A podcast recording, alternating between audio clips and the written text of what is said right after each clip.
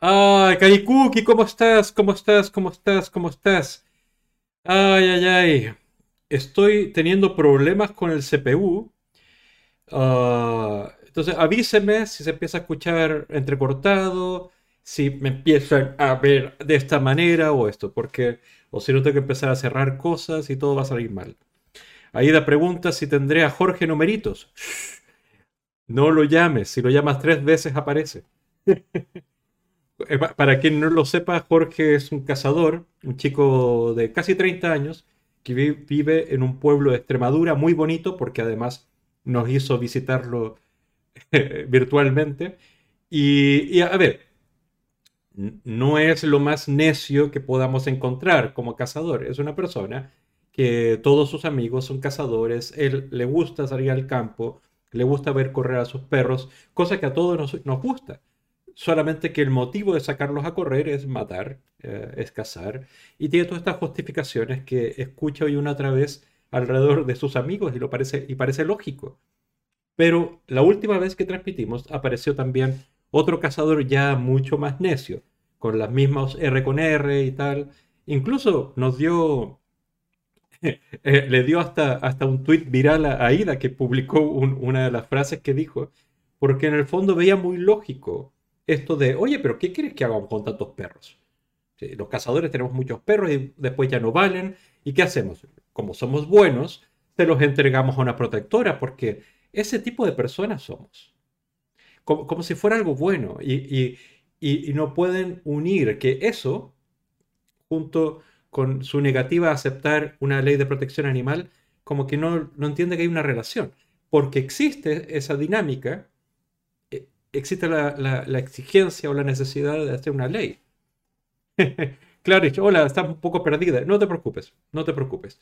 Básicamente hemos estado hablando acerca de la ley de protección animal, de las reacciones que tiene eh, el mundo de la, sobre todo de la cacería.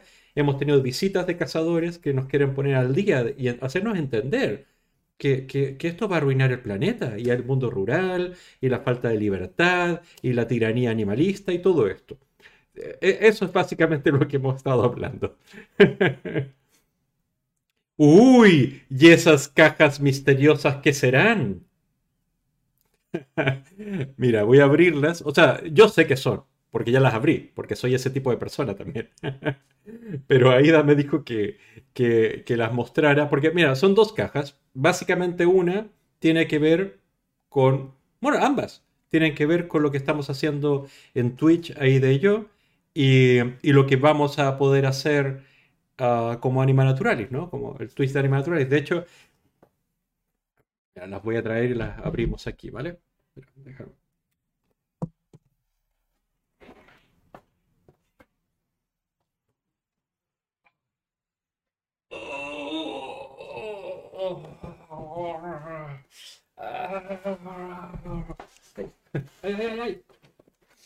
A ver. Vale, vale, vale. Cajas misteriosas, como dice la Ida Gascón. esta es una caja, primero, es una caja de... Como yo les dije hace como un, par de días que quizás íbamos a tener un, patrocinador, un sponsor del canal. Y, y este es Always Coffee. Always Coffee que colabora con... Buenas, buenas, buenas, José Walker Ranger, ¿cómo estás? ¿Cómo estás? Buenas tardes. Que es colaborador de Anima Naturalis, ya les contaré un poco de qué se trata eh, su proyecto, ¿ya? Pero la manera de patrocinarnos no es dinerito, porque nosotros no necesitamos dinero. Es, ya se pueden imaginar, si se llama Always Coffee, es coffee. Mira, dejar una notita aquí. Mmm, de Tapachula, Chiapas. Bueno, de Tapachula y Chiapas. Para gente que, es de México, ha viajado a México, sabe de qué es eso. Oh. ¿Para qué necesito novia si tengo esto? Oh. Mira, la suerte, eh, eh, se supone que nos van a sponsorear con café para que tomemos en la oficina con Anima Naturalis y estemos tomando, yo ya me hice uno aquí, eh, para que estemos tomando mientras estamos conversando. Pero la suerte que tiene el Pancho, la suerte que tiene el Pancho, es que a Ida no le gusta el café. Así que todo esto me lo voy a tomar yo. a ver, déjame leer la notita. Dice, para todos, para todo el equipo de Anima Naturalis, eh, para que este café os dé fuerza para seguir con la lucha como hacéis. Muy bien, muy bien, muy bien, muy bien. Muy bien. Ah, y, no solo eso, sino que esto, esta tarjeta que nos dan, si la dejo en agua con un poco de tierra, salen plantas. No sé qué planta saldrá, pero mira, lo voy a, lo voy a hacer. Lo voy a hacer, lo voy a hacer. Oh, mira, Milardus, es la primera vez que participas en el chat. Cuéntanos un poco de, dónde nos conociste y todo esto. Ay, Carmona ya llegó, ya llegó. Vamos a hablar un poco acerca de lo de la Casa Misericordia, que son unos hijos de puta los de la Casa de la Misericordia. Y de eso también hablaremos. Pero no te voy a hacer caso hoy, Carmona. Tengo cosas que conversar, algunas cosas tienen que ver con casa, pero esta vez no te voy a hacer caso. Eh, en absoluto. Y además le doy permiso a Aida, que es la moderadora, que si te pones un poco necio, te banee por, por, unos minutos y tal, ¿vale? Para que te relajes. Pero esta vez no te voy a hacer mucho caso. Te he hecho caso y les hemos hecho caso durante varios días y es suficiente. Si hay un tiempo, te leeré, eh, entonces ahórrate muchos comentarios, piénsalos mejor, los anotas en una libretita y en un momento los pones ahí y lo conversamos, ¿vale? Muy bien. ah, José Ranger, sí, sí, yo, yo me encanta el café, me encanta sobre todo el aroma, es como cuando uno compra eh, tomates en temporada o manzanas y, las huelas, o sea, disfruto más con el olor, con el aroma que, que, que, comiéndolos. sí, sí, sí, ahí es el lenguaje. Es que mira, me, eh, estoy un poquitito... A ver, les voy a contar un poco cómo ha sido mi semana. ¿Cómo ha sido mi semana? Pero antes de eso les muestro la otra caja. Mira. La otra caja, esto es una compra básicamente, pero es el principio de lo que necesitamos para, transmitir eh, el Twitch de Anima Naturalis. Ya, eh, por supuesto, tenemos una cámara, que es la que usamos para las teleconferencias, telereuniones. Eh, tenemos un micro, que o, me voy a llevar este que tengo aquí, o Aida se llevará el suyo, pero son luces, para que nos vean bien. Compré unas buenas luces. Uh, compré tres. Normalmente transmitimos con dos, pero con tres mejor, porque así pueden ver más, más y mejor todo. Uh, ¿Cómo ha sido mi semana? Mira, el día viernes, el día viernes pasado, empezamos a sufrir ataques a nuestras webs. Ya puedo decirlo claramente que ha sido ataques porque lo, me lo verificaron en el servidor. Ah, entonces el, servidor sufrió estrés, o sea, eh, sobreexigencia, superó, superó el 100% de, de la exigencia. ¿Qué provoca eso? Que las páginas sean difíciles de acceder o se caigan. Y justo estamos recibiendo eh, registros para eventos que vamos a hacer en las próximas semanas. Estamos con las campañas de Salvemos a los Galgos y también de Fiestas Crueles. Y todo eso quedó un poco paralizado.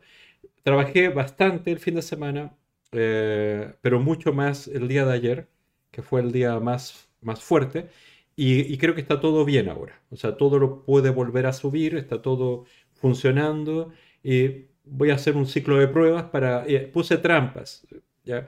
que son pequeños scripts para, si insisten los hackers, eh, tener más datos de los hackers y poder perseguirlos.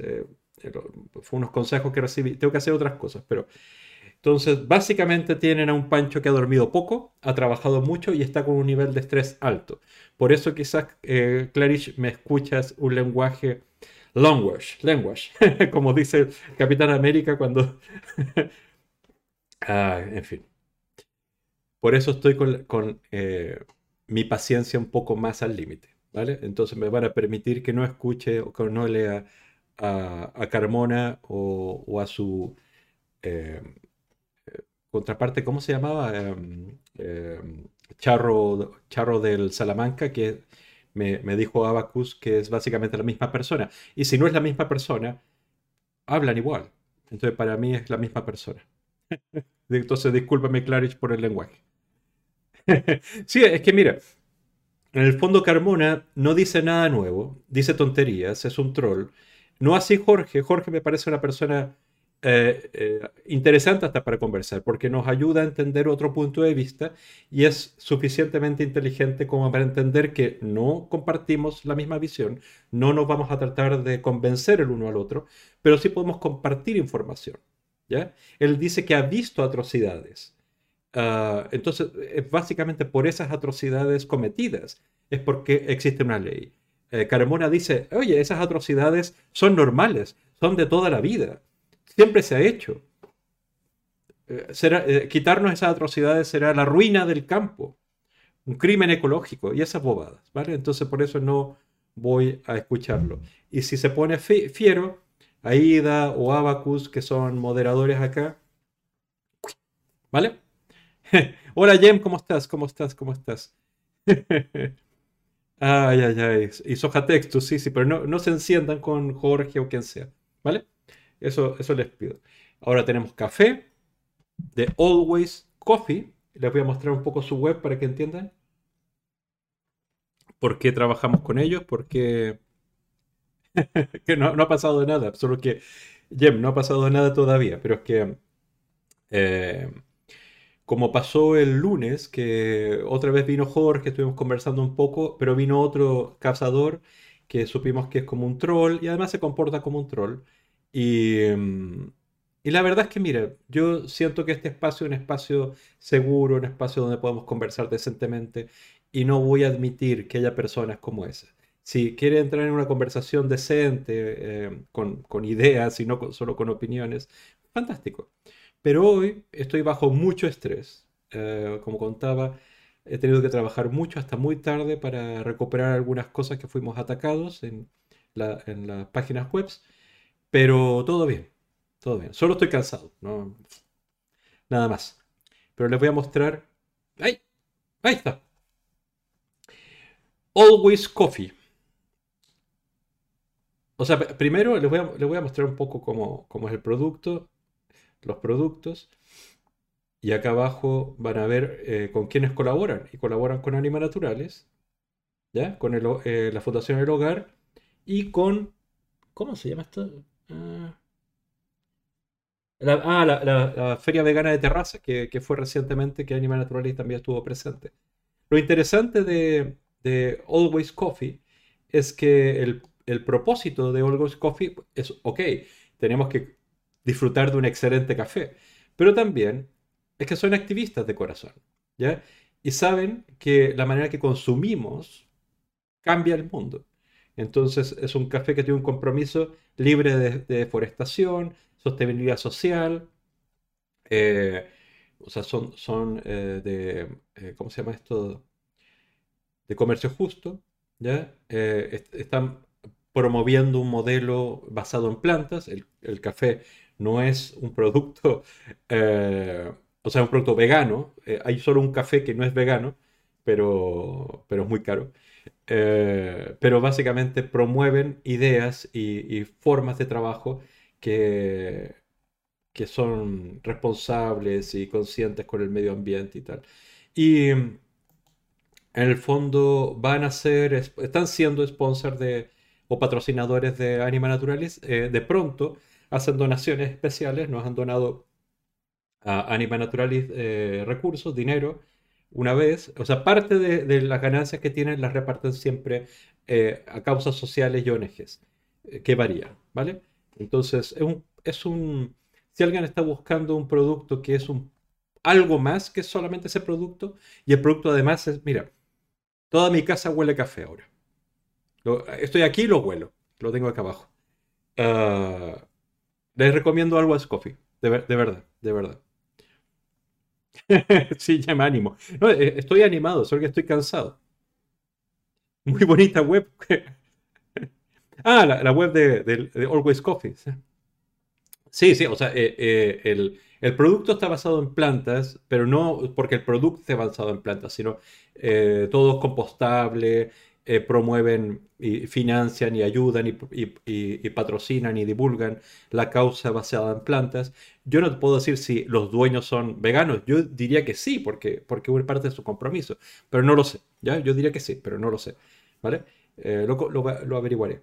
Pero eh, hay, solo un café que utiliza, y lo saben, ¿no? Las chivetas que comen el grano, lo, lo defecan y, las heces de la chiveca, uh, chiveta, perdón, eh, las desecan y hacen café con eso, porque el tracto digestivo de la civeta es, eh, le da un, buque, un sabor especial.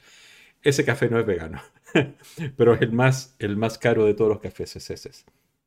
Claramente vegana dice, te mandamos energía positiva a ti y a todo el equipo de animales naturales, sí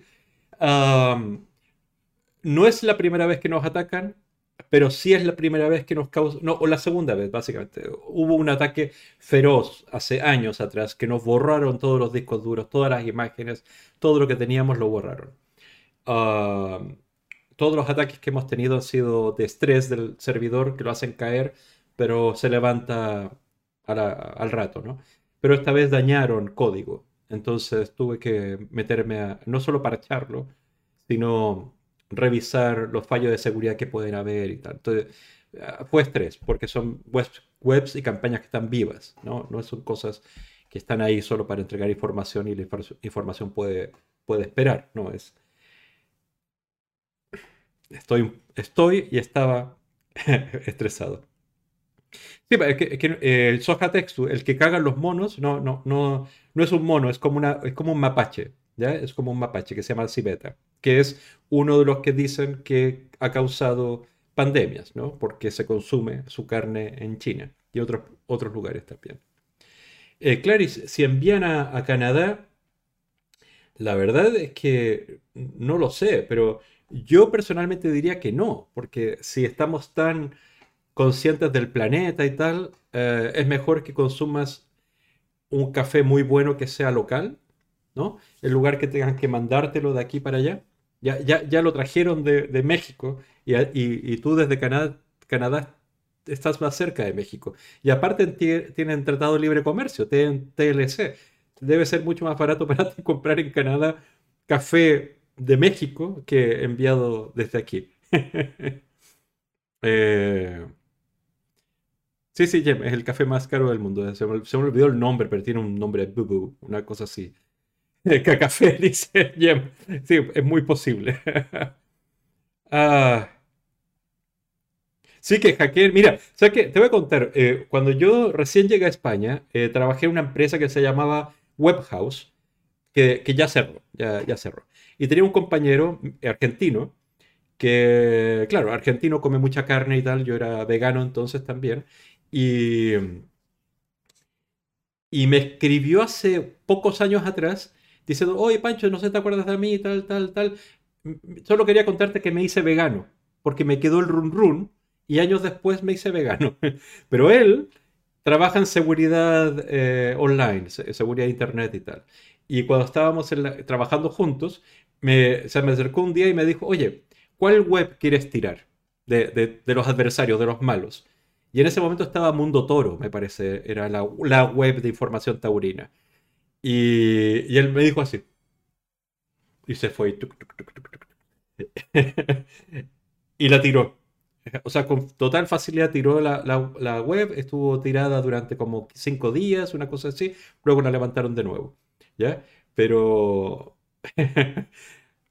si lo hizo él, también lo pueden hacer los taurinos si tienen tres dedos de frente, ¿no? Ah, mira, le, voy, a, voy, a, contar eso de la Casa de Misericordia porque ya lo, puso eh, nuestro amigo que, viene a hablar de, su libro. A ver, lo tengo por aquí la noticia, quería mostrarle, espérate. Que lo que pasa, lo que pasa, lo que pasa. Deme un tiempo porque estoy un poco loco del coco. Y sé que yo tenía por aquí la... Tenía por aquí la noticia. Ay, parece que la cerré. Ah, no, acá está. Mire. Vale. Que Morante, el torero, que ganó el Premio Nacional de, de Tauromaquia este año, que son 30.000 euros, los donó a la Casa de la Misericordia de Pamplona. ¿Qué es la Casa de la Misericordia en Pamplona? Es, eh, digamos, la parte buena de la Casa de la Misericordia es que financia eh, un hogar para gente de la tercera edad. ¿ya? Es eh, gente que vive ahí y, y eso. Entonces, se financian con ayudas y tal. ¿Quiénes son los patronos de esta Casa de la Misericordia? Por reglamento, eh, se transforman en patronos de la Casa de la Misericordia todos los concejales y el alcalde de Pamplona, la alcaldesa en este momento.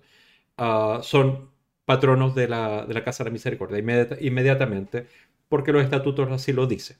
¿Vale? Entonces imagínate, si tienes como patronos a, los que toman las decisiones en, en, Pamplona, ah, tienes algunos privilegios, ¿no? Uno de los privilegios es que se le entregó a la Casa de la Misericordia la administración a perpetuidad de la Plaza de Toros de, Pamplona. Entonces, muy bonito la Casa de la Misericordia, pero en el fondo es la fundación que organiza la Feria Taurina de Pamplona. Entonces, ¿qué está haciendo este, este colega, el Morante? Está donando el dinero básicamente para seguir financiando la Feria Taurina. No, no para ayudar a los viejitos. Es para seguir matando toros, básicamente, para que seguir teniendo trabajo. Pensemos que ya dos años no ha habido eh, feria taurina en Pamplona, entonces por eso está donando ese dinero. ¿ya? Ahora, 30.000 euros es para los chicles, para esta gente, es para los chicles. Y por supuesto, aquí dice la donación Ah, mira, ni, lo, no lo ocultan acá. Ah, que organiza la Feria de Toros de San Fermines. Ah, y la Comisión Taurina de la Casa de la Misericordia ha, agradecido esto y lo ha recibido con mucho placer y tal. Entonces, porque Aida publicaba hoy o ayer en, Twitter esto de, los premios eh, nacionales de, de tauromaquia y caía eh, estos 30.000 euros que lo pagan los dineros de todos, los dineros públicos, Morante. ¿Vale? Morante que además tiene un juicio pendiente con Morante. ¿Ya? Porque es un supuesto, o sea, e, e, él es gallero, aparte de torero, es gallero. Y lo descubrieron eh, en una eh, riña de gallos ilegal porque estábamos en la cuarentena y hay imágenes y todo esto. Y Anima Naturalis se, personó en, el, juicio y tenemos pendiente la causa, pero en el fondo este señor y nosotros, eh, eh, digamos, estamos jugando, jugando las leyes. Ay, ay, ay. Sojatexto dice, yo soy de Pamplona y la opinión eh, pública general es que es una tapadera total. Es que luce tapadera y, se ve como tapadera. Eh, es que, a ver, si fuera un caso aislado de que solo la Casa de la Misericordia de Pamplona tiene una relación estrecha con la tauromaquia, como la administración de la Plaza de Toros, que como es una fundación y además el dinero de la, de la feria taurina va a los fines de la fundación, eh, no tiene que pagar impuestos sobre ello. Eh, es, básicamente una tapedera, una manera de, poner como bonito y además con el velo de la, iglesia, porque es, es, de la iglesia la Casa de la Misericordia. Es, una orden, o sea, es una fundación católica. Eh, si fuera un caso aislado, uno dice, ok, ¿vale? Pero las casas de la misericordia, en el caso portugués, por ejemplo, son las que administran casi todas las plazas de toros de, Portugal. Yo no he, revisado bien, pero no me generaría ninguna sorpresa que otros tipos de fundaciones católicas en España fueran los administradores también de otras plazas de toros o eventos. Eh, porque es un negocio al final, es un negocio. A ver, eh, Aida dice que entra al gym, entonces nos va a dejar. Pero cuando ojalá venga Abacus para, para usar su espada, su espada láser. Caricuki dice, yo también me hice vegana por el run run de un compi de curro. Mira, mira, yo fui ese compi de curro de, mi colega este. exacto, realmente vegana. Y encima así no se lleva nada a Hacienda.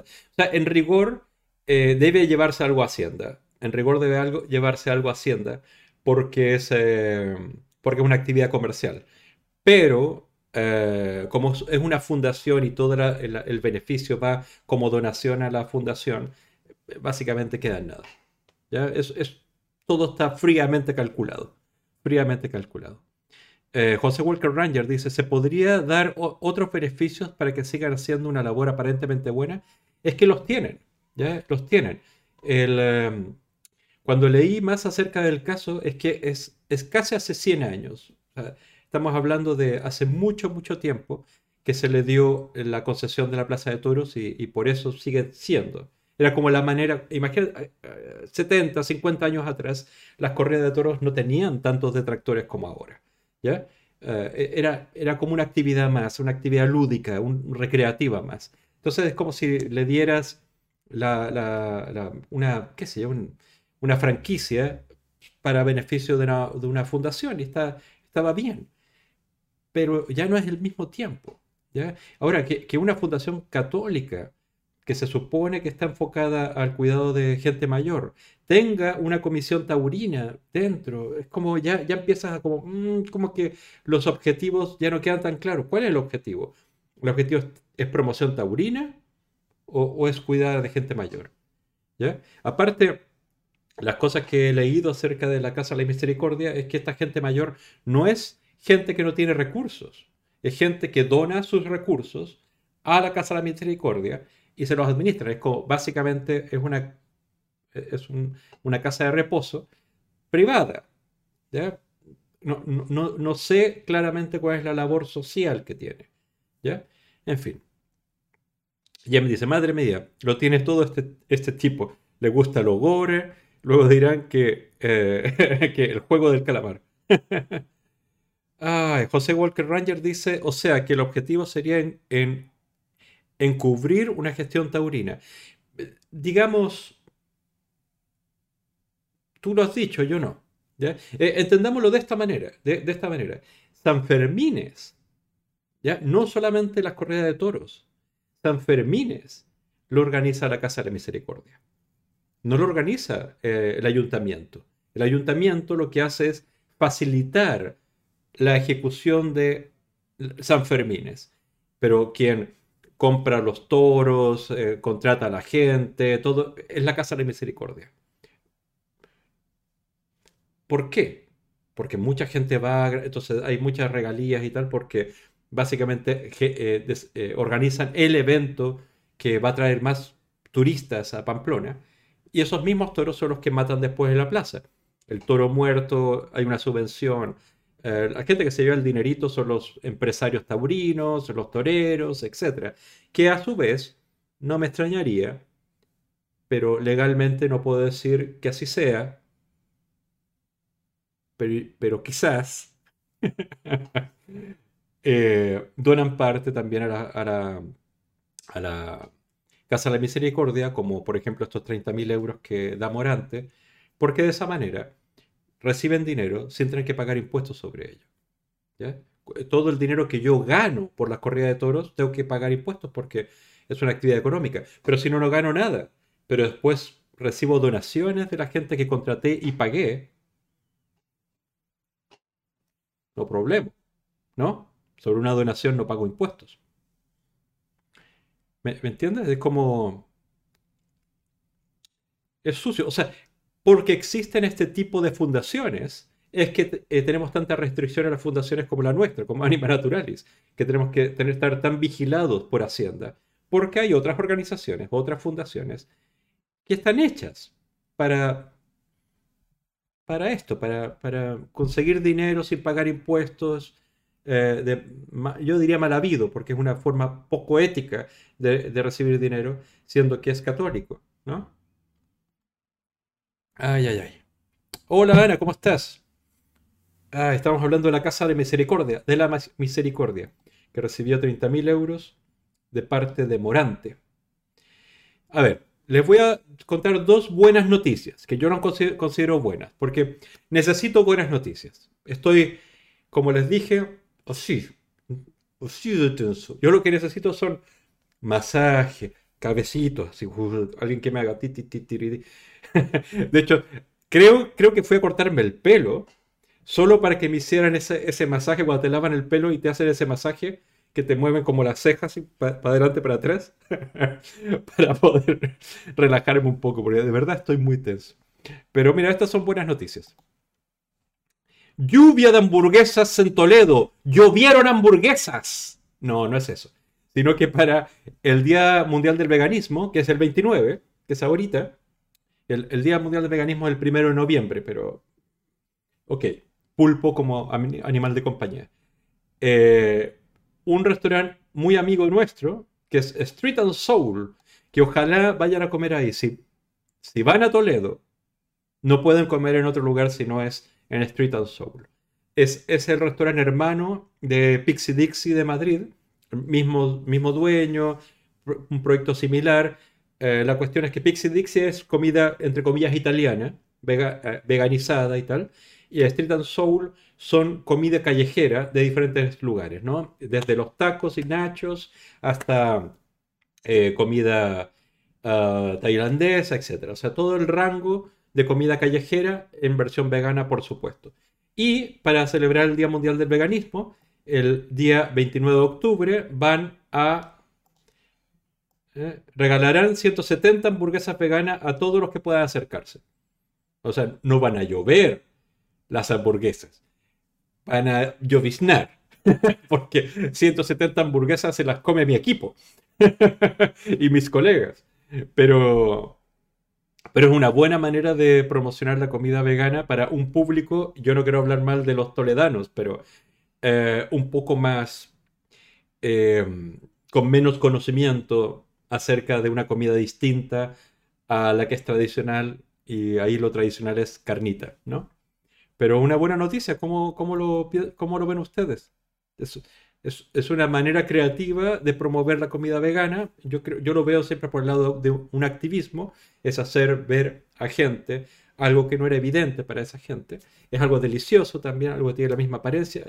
Rompen esa, esa, ¿cómo decirlo? Esas, e, ese bloque que, que nos ponemos ante lo que no conocemos, ¿no? Eh, es normal que, si la gente nunca ha probado, nunca ha probado el tofu y lo tocan y es como blando y, tirita como una gelatina, dices, esto no me va a gustar. Y después lo pruebas y no te gusto a nada, hasta que lo comes preparado y dices que es sabroso. O sea, es, eh, es romper ese bloqueo que tiene mucha gente. Y sobre todo en, la capital de Castilla-La Mancha, Toledo. Muy bien, ¿no? Ampas Frías apuntado, buenas tardes, pero Ampas Frías, no, no, tú no eres. Estoy confundido, ¿no, eres de México tú? Se me. Se me, me, confundo. Estoy, debo estar mal, debo estar mal. Jem dice, otra buena noticia, que aparentemente en el, 2023 se acabarán los envases de plástico de un solo uso para frutas y, verduras. Fantástica, fantástica noticia. No, no la tenía clara porque sé que estaba votándose a nivel europeo. Entonces vamos a ver qué pasa. En el caso de México, eh, están mucho más avanzados en estas cosas. Caso, caso de Ciudad de México. Eh, por, por, algunos envases plásticos en el supermercado, la fuerza de plástico en los supermercados que están prohibidas. Prohibidas, bueno, no, simplemente no te las dan ni te las venden. Eh, tienes que comprar un poco lo que se hizo acá, pero allá se hizo antes de las bebidas azucaradas. Las bebidas azucaradas pagan un impuesto, no se pueden vender cerca de los colegios y una serie de medidas que son muy buenas eh, y son muy, no sé, es, muy atractivo imitarlas, digamos, pero, pero eso ya no estamos yendo por otro lado. Por otro lado, por otro lado. Sojatex tú dice, puff, en Navidad volverá, volveré a Pamplona, como todos los años, pero será mi primera vez siendo vegano. Eh, y tan poquísimas opciones comparando con Barcelona. Sí, es, verdad. De hecho, cuando he ido a Pamplona, eh, hay varios lugares que tienen hamburguesas, ¿no? Eh, hay, varios restaurantes hindúes que están bien, pero, pero es verdad. creo que se, llama Sarasate, un restaurante vegetariano que hay ahí, pero ahora también sirven carne. Entonces, Como que antes habían pocas opciones y ahora hay menos opciones. Pero bueno. Ah, de Almería, Fría. ¿Y por qué yo decía de México? Eh, te debo estar confundiendo con otro. Lo, siento, perdóname. Ah, tienes razón, tú eres Amparo. Estoy confundiendo con otros chicos. Se fue, perdona, perdona, perdona. Mira, quiero mostrarles otra noticia, además que la encontré buena. Ojalá les guste. 56% de los españoles, consideran que, se debería incentivar la alimentación vegana. Eh, eh, yo primero leí esto viniendo de esta web, Financial Food, yo dije, ah, no será muy tal, pero después estaba mirando de dónde venía la fuente y la fuente viene de una empresa que se llama Apinio, que es una, es como Lantern y otras empresas de investigación de mercado. O sea, no es, no, no los contrató una, una, ONG como Prove, que hizo algunas de estas, de estas encuestas, sino simplemente una encuesta de mercado para empresas tipo, desde Burger King hasta, qué sé yo, hasta Eura, quieren saber cuál es su, su público eh, posible. Entonces, Apinio, y yo miré la web de Apinio y es muy correcta, eh, vi el informe ahí, yo creo que voy a hacer un, un, Ah, un resumen de eso y lo vamos a publicar en la web de Anima Naturales porque es interesante esto. Pero hicieron esta investigación en España, Francia, Alemania y Reino Unido, ¿ya? donde el 85% de los eh, entrevistados españoles afirmó ser omnívoro, ¿ya? y el 1,2% de los españoles se declaró vegano. ¿ya? Ah, e, España es uno de los países que consume más carne de toda la comunidad europea y como han visto, la mayoría de la gente se hizo que era eh, omnívora. Incluso en Francia es menos, es menos en Reino Unido y bueno, un poco menos en, Alemania. Es decir, el, no omnívoro es, eh, es, más en otros, en otros lugares de, Europa, pero 1,2 Básicamente lo que yo tenía en mente siempre es, era alrededor del 1% de los españoles es vegano, alrededor y alrededor del entre el 7 y el 11 es gente que consume eh, normalmente comida vegana, comida veggie, ah, pero, pero interesante. El 62% de los españoles consume carne o productos de charcutería varias, varias, veces a la semana. 20% ah, de los encuestados afirma eh, consumir eh, productos cárnicos todos los días. todos estos datos son interesantes porque apoyan cualquier ley o cualquier norma para desincentivar el consumo de carne, por una cuestión meramente de salud. ¿ya? Y eso de desincentivar el consumo cárnico está entre las cosas que se votaron ya en eh, la Comunidad Europea para implementar normativa. ¿ya? Desincentivar el consumo de productos cárnicos. El 52% de los encuestados nunca ha comprado productos veganos. Cuando te dicen que el 52% de los, de los encuestados nunca lo, han, nunca, lo comprado, es que el 48% sí lo ha hecho, que es suficientemente bueno, ¿no? Las salchichas y hamburguesas son los más demandados. Eh, un 47% considera que son una alternativa más saludable. 47%, como digo, si, si el 52% nunca compró, el 47%, el 48% uh, lo considera que es más saludable y, estaría dispuesto a seguir consumiéndolo. ¿ya? El 32% intenta disminuir su consumo de carne y el 32% eh, se decanta por ellos por su sabor. ¿no? El, 32% de la gente que escoge eh, productos de origen vegetal. Eh, entonces estuve leyendo el, texto completo, hay muchas gráficas, muchas cosas que no nos interesan, pero voy a tratar de hacer un resumen para ponerlo en la web de, de Anima Naturales. Eh, Soja Texto dice, yo no, no, quiero ver una hamburguesa vegana en kilómetros de distancia. Bombardeo total. ay, ay. Eh, Soja Texto dice, 20% no, eh, te parece poco. 20% te parece poco.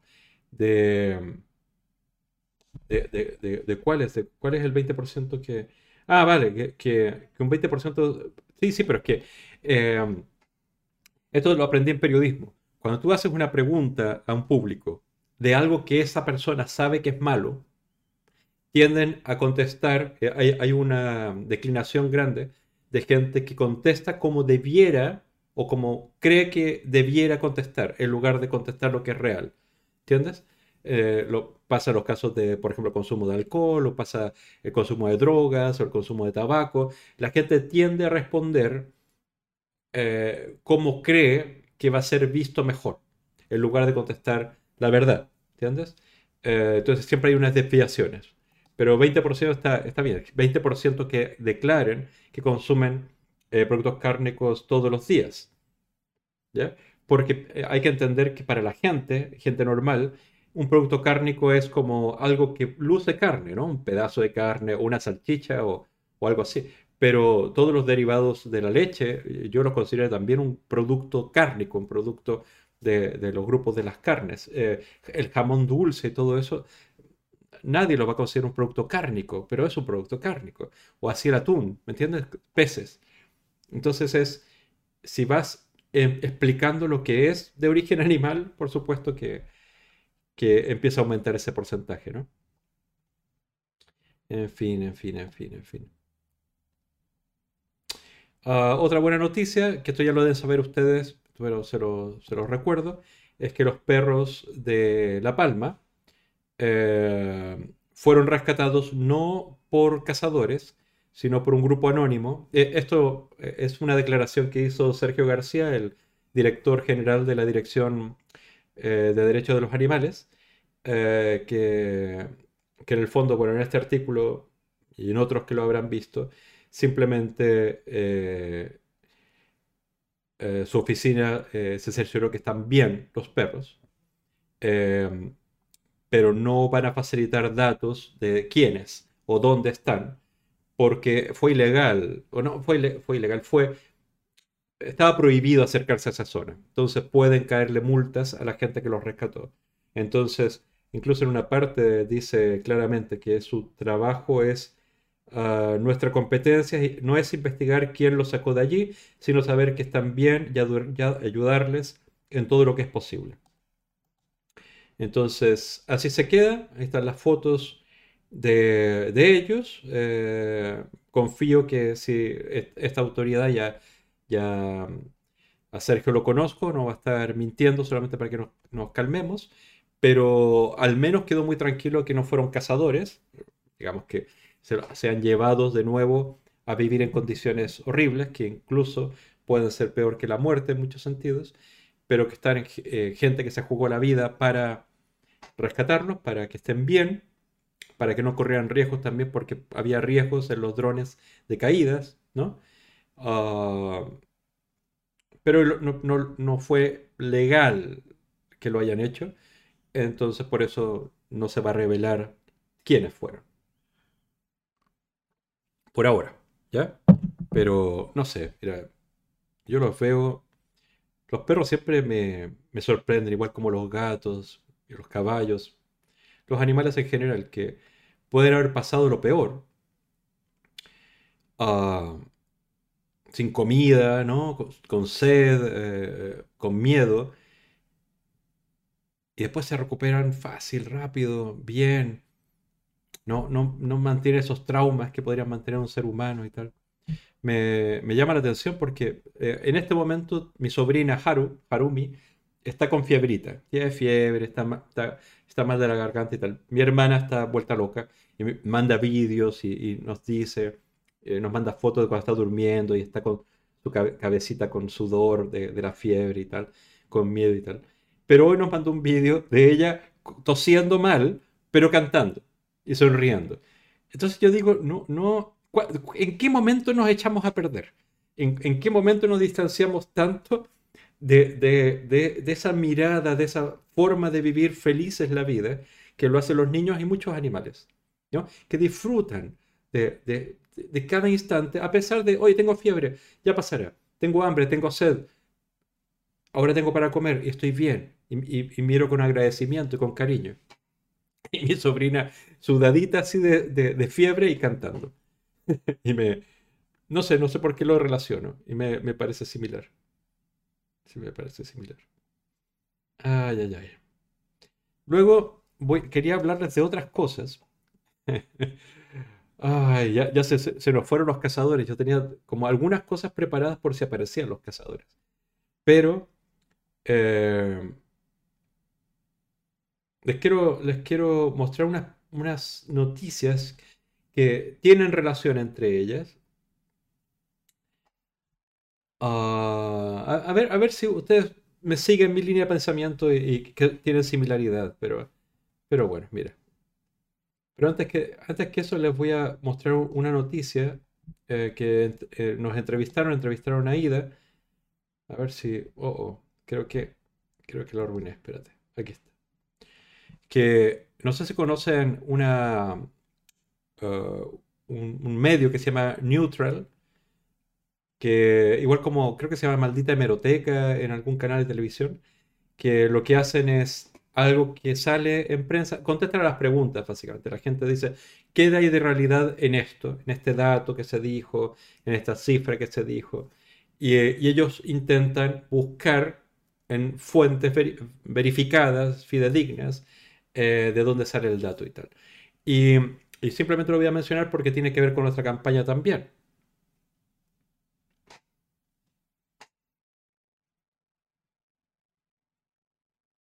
Que, Soja Texto dice, qué paz más rara. No, no, no entendí. Pero... Pero sí, lo que quiero decir que es, no es, es que es como una paz como interior, ¿entiendes? Que puede estar, el estrés se mantiene externo y no sé, es como que enfrentan el, mundo, los niños y los animales, con- como más abiertos, ¿entiendes? No, ape- no apegándose a lo que ya no es, o a lo que será, o a lo que pudo ser, sino aceptan las cosas tal y como son. y, y- no las aceptan a regañadientes, sino así es. Eso es lo que me, me parece bien. Una paz sin cazadores. Ay, ay, ay. Bueno, mira, entonces la pregunta es, ¿cuántos perros de casa se abandonan en España?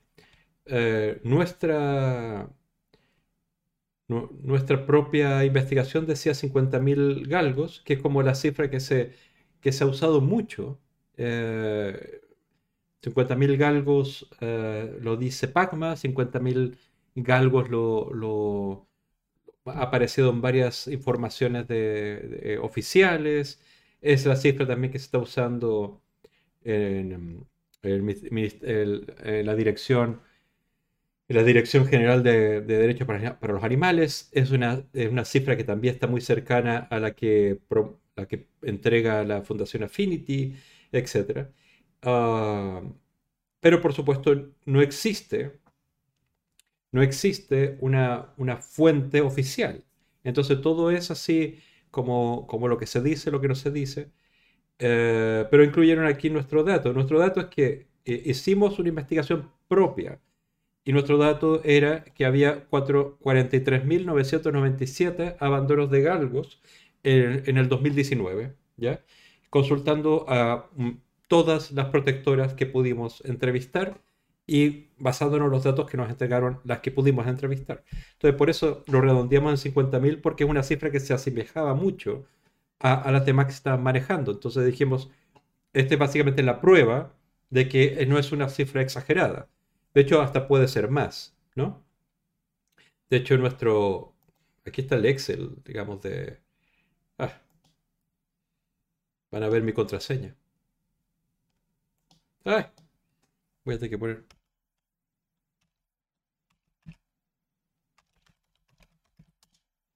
Uy,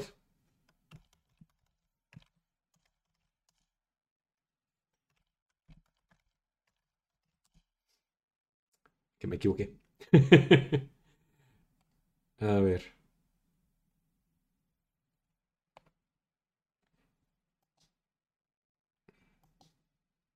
estos son nuestros, nuestros datos. Espérate, es que, que no, no funciona bien eh, cuando estoy mostrando las páginas web, se me, se me hace muy lento todo esto. Es simplemente que la proyección que sacamos Está basada en todas las... Eh, eh, entrevistamos a casi mil protectoras. Y el resultado final es ese, el que obtuvimos. 970, 975 protectoras consultamos y, y, el dato acumulado del 2019 fue uh, casi 50.000. O sea, ¿qué quiero decir con esto? Que, que nos desespera mucho que no tenemos los medios para conseguir un dato exacto, porque no somos el gobierno, básicamente. Pero no, no sé si a ustedes les llamaría muchísimo la atención si, por ejemplo, cuando se habla de abusos sexuales o agresiones de cualquier tipo, asesinatos, lo que sea, y le preguntan al gobierno, oye, ¿cuántos de esto, cuántas violaciones, cuántos asesinatos, cuántos choques en carretera ha habido un año? Y dicen, I don't know, no sé. Hay que preguntar a las comunidades autónomas o a, las policías y, tal. No, tienen ese dato, porque cruzan datos y ahí están. Pero no existe ni siquiera el interés hasta el momento de tener un, eh, eh, una base de datos unificada de todos los abandonos. Y no solo eso, sino las persecuciones de aquellos que han abandonado y todo esto. Entonces, es, es triste que cae en manos de fundaciones de Pagma, de Fundación Affinity o de Anima Naturales para conseguir un dato para apoyar algunas, eh, algunas normativas, algunas regulaciones, etc. Siendo que ese dato debería nacer de las instituciones. Eh, hace, hace poco escuchamos Em, escuchamos a, Jorge que decía que según la Guardia Civil se abandonaban cuatro galgos al año, cuatro. Eh, después dijo el otro cazador que eran 17 al año. ¿Ya? Eh, después vimos una entrevista que daban en, televisión en, Castilla y León y decían que eran sesenta y tantos, 67 o por ahí. Siento que son miles. Decenas de miles y, quizás más, porque entendamos que estos son los datos de los abandonos que llegan a las perreras y a los refugios. Todos esos abandonos que mueren en carretera o se pierden en el monte o se, se asilvestran o, o, los muertos, o sea, aquellos que eutanasian, que matan directamente, no se contabilizan. Pero sí entendemos que si un cazador cualquiera que se meta aquí nos dice que una reala eh, puede tener unos 30 perros, ¿ya? Unos 30 o más perros, 30, 70 perros. Y solamente son utilizados durante 3 años. Eh, su pic de, cazador y de correr en las carreras son 3 años. Entonces imagínate que, qué sé yo, no, no va a haber ningún perro mayor a 6 años. Son regalados, son eh, abandonados, son entregados a perreras o muertos.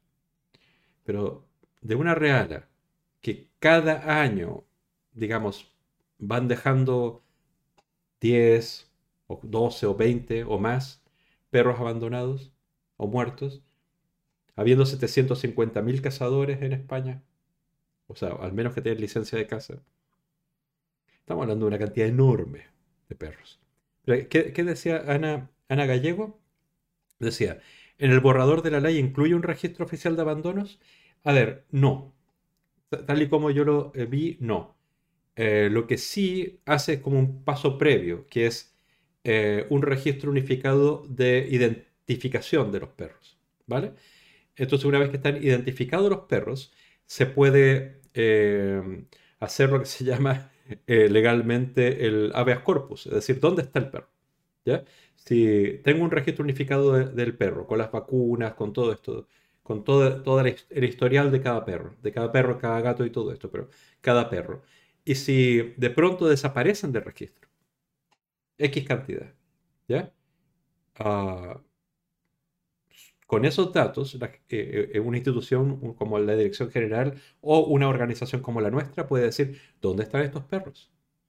Porque si, desaparecen de la faz de la Tierra, eh, no sé, 50.000, justo cuando van a cumplir tres o cuatro años o cinco años, tú dices, acá hay una sospecha, aquí está pasando algo. Esto no es al azar, no es que se han perdido esos o, simplemente murieron por enfermedad. Empiezas a hacer unas conclusiones. ¿ya? El, registro único de abandonos es difícil. Lo, que sí se va a tratar de hacer, pero no sé si de manera unificada, es que todas las perreras puedan eh, tener como un, software, una, situación para tener un censo de los animales que están en, esos lugares. Pero es mucho más complejo de lo que estoy diciendo, porque básicamente eh, es así.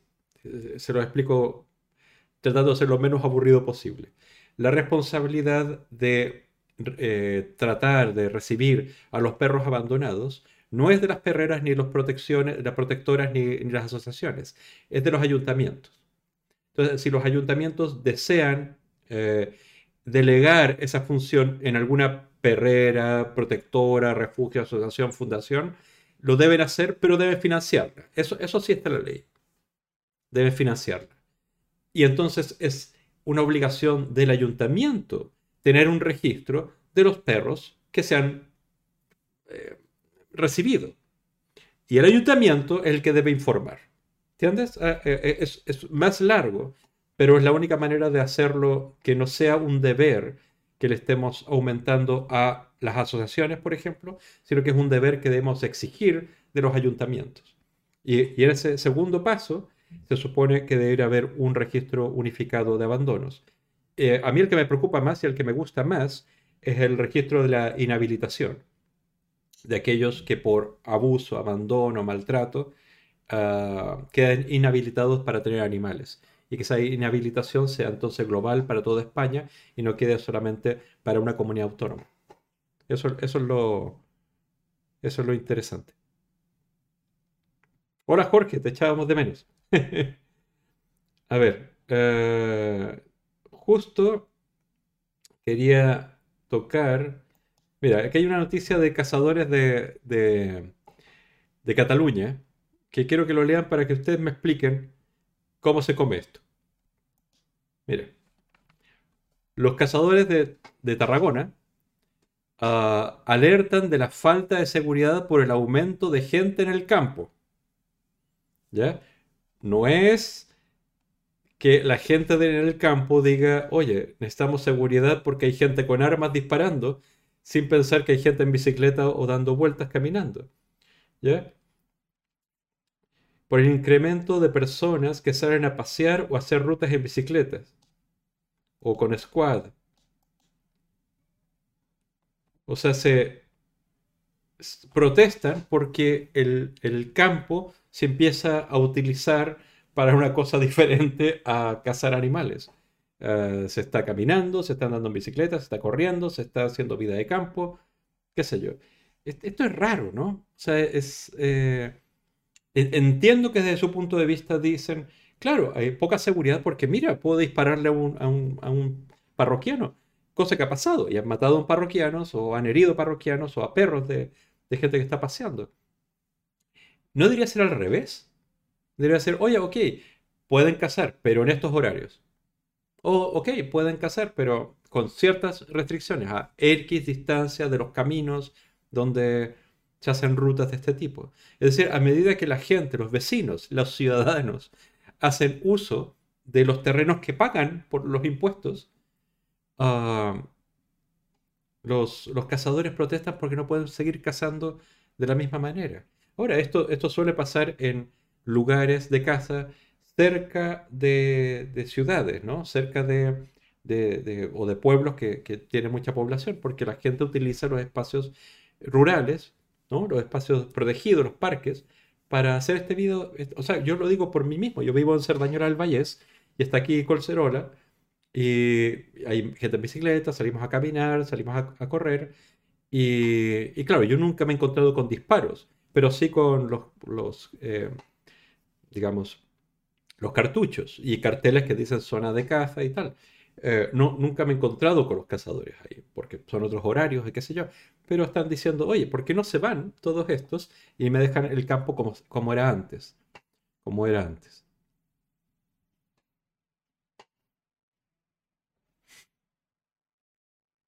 No, claro, José Walker, se, se, refiere precisamente a la gente que utiliza el campo para cualquier otra actividad que no sea cazar, incluso buscar bullets, ¿no? Buscar setas en el campo. Claramente vegana dice controlar esto sería algo tan sencillo como tener que ir todos una vez al año al veterinario y que el veterinario notifique si en un, en censo que el animal sigue con vida. Si no, aparece como eh, que no hay denuncia o desaparición o notificación de su fallecimiento o ese, animal ha sido abandonado. Sí, sí, te refieres al registro único. Es que ah, cuando existe ese registro único, porque el veterinario normalmente cuando atiende un perro o un gato, eh, pilla el chip tiene, y, ve la información que hay ahí y pone ahí la vacuna o lo que le pasó o lo que sea. Bueno, algunos datos de esa información van a ir al registro nacional, ¿vale?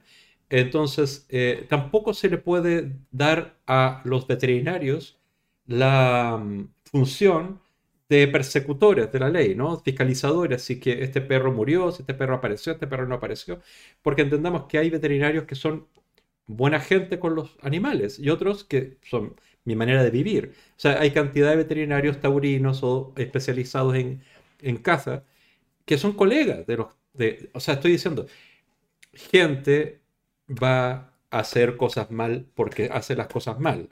Y hay gente que hace, trata de hacer las cosas mejor.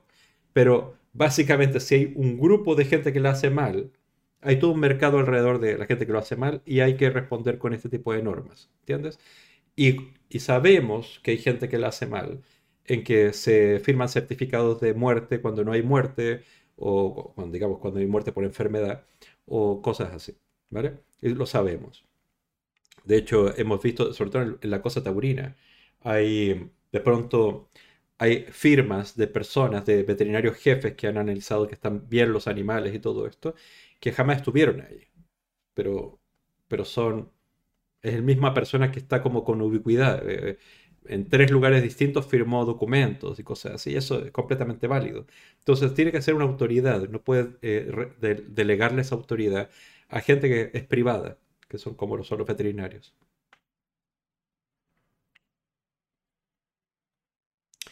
Jorge dice, eh, pero eso está mal por parte del ayuntamiento, ya que no se debe cazar a una determinada distancia donde va gente a pasear. Sí, es verdad. Es que hay, eh, creo, creo que, o sea, a ver, hay mucha, mucha claridad acerca de cuáles son los cotos de caza, pero no existe, eh, esto para que lo entiendan, lo explico porque a veces doy por hecho algunas cosas y, no. Uh, básicamente casi el 90% de toda España es coto de caza. El 87% según la última información que, tengo. 87% de toda España es coto de caza. Es decir, todo.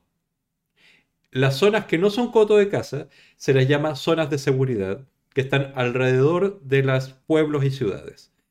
Para que haya una ampliación de las zonas de seguridad, el ayuntamiento tiene que solicitarlo a la autonomía por ejemplo, Cataluña, Aragón, etc., lo, revisan y miden consecuencias, valoran y tal, y pueden ampliar o no la zona de seguridad. Entonces no es una decisión que tome el ayuntamiento, el ayuntamiento lo solicita y vamos a ver qué pasa eh, en el gobierno central, eh, perdón, el gobierno autonómico, ¿vale? Eh, yo diría que lo lógico es que cuando tú ves que en tu pueblo están utilizando los espacios naturales cercanos al pueblo, a la ciudad, para otras labores que generarían como una, un conflicto de seguridad con los cazadores, tienen que ampliar la zona de seguridad. O sea, la gente no va a correr y, andar en bicicleta a kilómetros del pueblo. O sea, kilómetros sí, pero decenas de kilómetros del pueblo. Entonces, básicamente es ampliar las zonas de uso no de no cacería alrededor de las ciudades zona de seguridad, ampliar la zona de seguridad y que los cazadores simplemente tengan que ir un poco más allá a cazar. Alejarlos de los usos de, para otra cosa de esas zonas. ¿ya? Y además se sabe cuando hay tránsito de personas, cuando hay bicicletas, cuando hay gente caminando, gente conversando, gente jugando, los animales no se van a acercar a esa zona. Entonces tampoco sería muy beneficioso para los cazadores. Bueno, y otras medidas, pero el problema es que la ley de caza no se, no se ha revisado desde 1976. Entonces, eh, hay muchas cosas que datan de aquella época, donde no se, no se pensaba que la gente saliera a andar en bicicleta o a correr por, por, el campo. Básicamente la única actividad que había ahí era eh, ganadería y eh, llevar rebaños o, cazar. Entonces es un poco eso. ¿No? ¿Qué piensan ustedes? claramente, claramente vegana. Dice, ya, maldita mafia. Al final están todos dentro veterinarios, seprona, guardas. Es que mira, el, problema, el problema no es que sean malas personas, es que son todos parientes. Es el, eh, o sea, ¿entiendes el concepto? O son colegas. ¿Entiendes? Cuando son pueblos pequeños, todos van al mismo bar, todos conocen a la vecina X, todos salen con el mismo grupo de amigos. Eh, eh, es como muy difícil que le pidas a una autoridad ser autoridad si, si, te, si conoce y, quiere y aprecia y, son familia incluso o, colegas con los que no cumple la ley. O sea, mira, yo cuando eh, estaba estudiando periodismo tuve que hacer una nota. Eh, nos llevaron a un pueblo pequeño, eh, un, pueblo de, qué sé yo, 2.000 habitantes, en, rural, cerca de Santiago, de Chile. Y nos soltaron ahí, nos dijeron, vayan y, traigan una nota interesante, una, noticia, eh, y la redacta y, la, y tal. O sea, como una práctica. Entonces yo fui a eh, eh, la, comisaría de policía, fui para preguntar, ahí dije, ¿ha habido algo, algún tipo de delito aquí para, para hacer una noticia? Y, el policía que estaba ahí me dijo, mira, ¿ves ese que está ahí en, el calabozo? Ese acaba de matar de una pedrada a otro. Pero eran primos. Entonces estamos esperando que vengan las madres de ellos a ponerse de acuerdo, de acuerdo qué hacer. O sea, no es la ley, son las madres las que van a decidir. Esta misma circunstancia pasa muy a menudo en lugares pequeños, en lugares, pueblos pequeños, donde eh, básicamente la ley es una interpretación de que la, que la fiscaliza, que es el policía, el guardia, el veterinario, el que tenga autoridad. Y, eso es un poco así. E, esa es la realidad. No, no es solamente literatura. Em, a ver, eh, Jorge está conversando con, con Ana, me parece. Dice Ana a Jorge, pero es que puedes ir a pasear al monte eh, sin ir por los caminos, por ejemplo, a coger setas, es verdad, en temporada de setas, sí, en, los otoños y esto. Y Ana y Jorge le dice, claro, pero si estás haciendo una cacería, a lo mejor por seguridad deberían eh, vallarlo o poner algo para que no haya accidentes. Sí, es que, es que yo, yo no sé, eh, dígame loco, dígame loco, pero si alguien lleva un arma creo que le voy a tener que pedir más responsabilidad a la persona que lleva un arma, porque básicamente puede matar a otros, que a, otro que va en bicicleta, va a recoger setas o está paseando un perro. O sea, la responsabilidad de que haya un accidente radica, e, e, es, más inclinada por el lado del que lleva un arma que el que no la lleva. Es como si, qué sé yo, yo voy manejando el coche y atropello a alguien y, digo, no, la responsabilidad de ese otro era evitar que yo lo atropellara. No, es así, o sea, el que tiene la posibilidad de generar una, catástrofe, un accidente, una tragedia, tiene más responsabilidad en esto. Entonces, las restricciones no deberían ser aplicadas aquellos que corren, van a buscar setas o pasear a su perro, sino a aquellos que pueden generar la tragedia. Y, y, estamos hablando del 87% de todo el territorio nacional.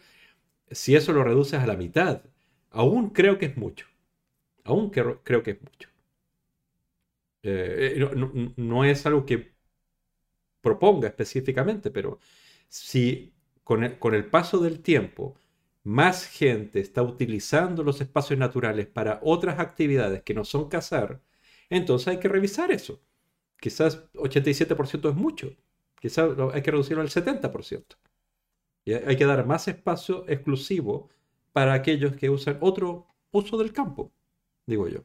No, dígame loco, pero, puede, puede ser eso, puede ser eso. Puede ser eso.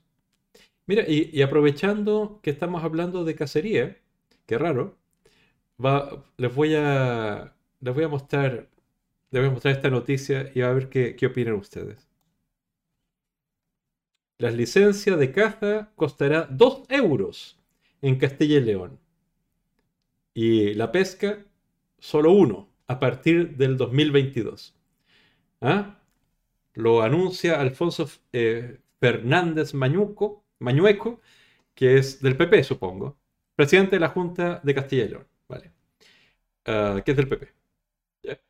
Uh, es decir, eh, una licencia de casa, y Jorge me, me, me, corrige si me equivoco, está en el orden de los 50, 60 euros. Eso cuesta una licencia de casa, 40 o 50 euros. Y ese señor dice, bueno, voy a decir que lo voy a bajar a 2 euros. Ah, yo digo, lo va a decir porque básicamente es una maniobra para ganar votos, porque uh, lo, estoy leyendo más abajo. Eh, está preparando todo para, para las elecciones. Eh, de hecho, hay una noticia complementaria que, que, contesta el PSOE, el PSOE de Castilla y León. Dice que es una medida electoralista y tal, pero explica por qué. Porque la ley de medidas tributarias y financieras que fue remitido por el Consejo Económico y que debe transformarse en ley, digamos, no incluye esta medida. No, la incluye. Entonces sería como tratar de incluirla ya, uh, siendo que las... en enero se votan los presupuestos, enero, febrero se votan los presupuestos, y, en el fondo Castilla y León está haciendo una norma para poder generar la lógica de reparto de ese presupuesto cuando que les toque y, y pero el presidente de la de Castilla y León que supongo que porque quiere conseguir votos dice voy a rebajar a 2 euros la licencia de casa que, que, que es, una, es una cosa disparatada pero más disparatada por las cosas que les voy a contar más adelante si quieren ah mira ya, hiciste tu sesión de, ejercicio. Ahí, da Gascón, gracias por estar aquí. Em, José Walker Ranger dice, hace un mes decidí ir a otro sitio antes de ponerme en peligro, ah, porque vas por lugares donde había casa, y le pregunté a la persona que dirige a los perros y me dijo que era bajo mi responsabilidad. ¿Ves? Es que es el, asunto. La responsabilidad no puede recaer en aquel que no, porta un arma, ¿entiendes? No, no sé, lo veo de esa manera. Eh, bueno, mira. Ay, ay, ay. Yo quería contar lo de equivoco primero, pero lo voy a contar después. ¿Ya? Voy a seguir hablando de esto. Eh, esta es una información que ya la había dado en otra ocasión. Eh, en el 2005 había un millón y algo de, licencias de casa, un millón, un millón sesenta y nueve mil, ¿ya? Ah, y ahora hay eh, no, en el 2015 eran 800 eh, y algo mil y ahora hay 743 mil licencias de casa. Es decir, que en los últimos, desde el 2005 a nuestros días, se ha perdido fácil 300 mil o 250 mil licencias de casa. Digamos, gente que ha, caído la, afición de la cacería. ¿ya? Eh, esto, esto en cifras. Sin embargo, si nos ponemos a leer bien las noticias, de hecho, creo que hay un mapa aquí, mira. Eh, casi todas las licencias de casa, bueno, casi todas, pero la mayoría de las licencias de casa están en Andalucía, ¿ya? O en Extremadura, que donde es eh, eh, Jorge. Valencia es la que sigue, Cataluña, y ahí vemos una serie de, otras, de otras distribuciones. Ah, pero básicamente Andalucía si se fijan. Básicamente Andalucía. En el caso de, las Castillas, Extremadura, Madrid, Valencia, hay un, hay un acuerdo, a ver si lo encuentro. Sí, este, que es una... Eh, hay un acuerdo de las licencias interautonómicas. En el fondo, si alguien tiene una licencia en Aragón, Asturias, Castilla León, eh, Comunidad Valenciana, Extremadura, Galicia, Madrid o la región de Murcia, eh, puedes cazar en todas esas regiones. ¿Ya? o puedes convalidar tu licencia de casa con, las de otras comunidades autónomas, ¿vale? O sea, es toda esta zona, sin incluir Andalucía, ¿ya? Andalucía quizás por eso tiene un mayor número de licencias de casa porque no está en, el, en lo de ah, el acuerdo inter eh, autonómico para la licencia de casa exige una licencia de casa, de casa propia. Eh, entonces, por eso acumula más licencias ahí, porque estos básicamente hay que sumarlas. Murcia, las Castillas, eh, Extremadura, todo esto hay que sumarlos y sumados da más o menos la misma cantidad que en Andalucía, que son ochenta y tantos mil. ¿ya? Esto lo digo por, e, por esta reflexión. Vox eh, propuso unificar las licencias de casa, que, que, existiera solamente una licencia de casa para toda España. Y yo, yo no lo vi como una mala noticia, ¿ya? Porque en el fondo no es solamente que los cazadores puedan cazar por toda España, sino porque por primera vez tendríamos un número real de los cazadores. Porque yo cuando interpreto esta, esto, esta noticia, digo, si es que sumo las licencias de caza de Castilla, Madrid, de las Castillas, Madrid, Murcia, Extremadura, me dan más o menos la misma cantidad de las que hay en, Andalucía. Y en Andalucía no existe tal cosa como la, eh, la licencia interautonómica. Es decir, es posible que muchos cazadores tengan dos licencias, tengan una licencia para cazar en esas provincias que tienen este acuerdo y, en, Andalucía también. Entonces, quizás no son 750.000 licencias de casa. Porque eh, individualmente, claro, si sumamos de todas las autonomías, claro, que quizás son muchas menos incluso. Entonces, no sé, que, las unifiquen me parecería.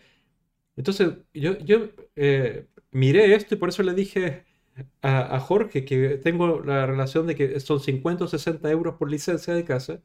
Esta es una página que se llama licenciascasapesca.com, que son simplemente una, empresa que si quieres comprar una licencia de casa, haces clic y te dice el precio y haces clic, lo compras y te lo entrega el mismo día por WhatsApp.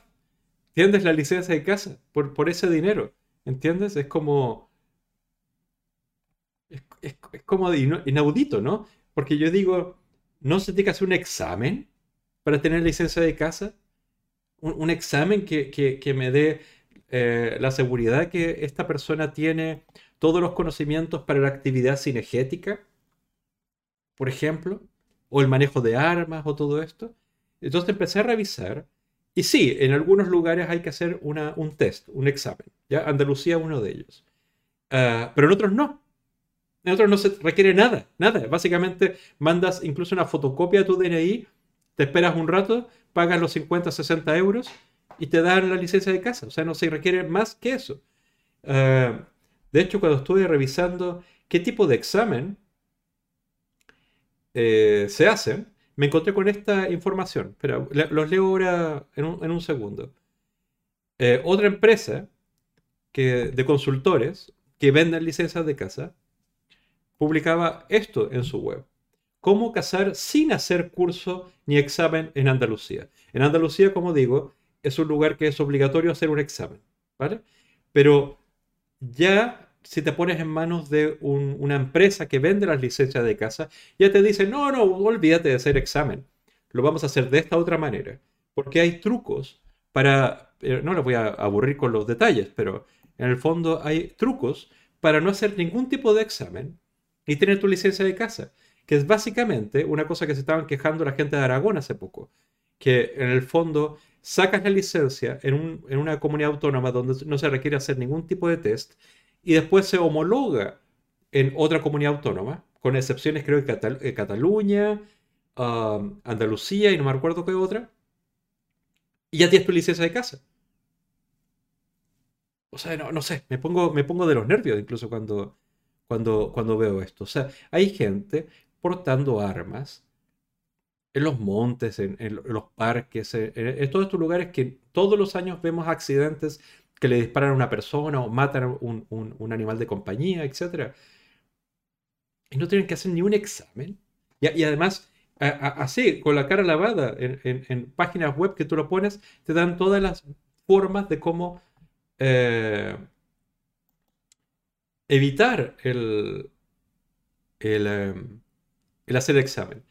Y, es más, eh, estos consultores publican el temario del examen. Entonces aquí son los temas que tienes que, aprender si quieres hacer el examen en Andalucía. Pero ellos te pueden dar las respuestas.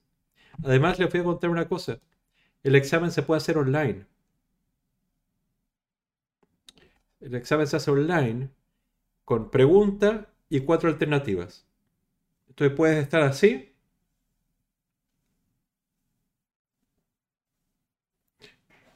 O sea, no tienes por qué haber aprendido siquiera eh, eh, las cosas que te exigen en el examen. Y en el examen, te, digo, mira, estuve buscando la, norma de Castilla-La Mancha, por ejemplo, y dice que eh, hay un examen práctico y uno teórico. El examen teórico es eso, un temario, te hacen preguntas de legislación, de cinegética y tal.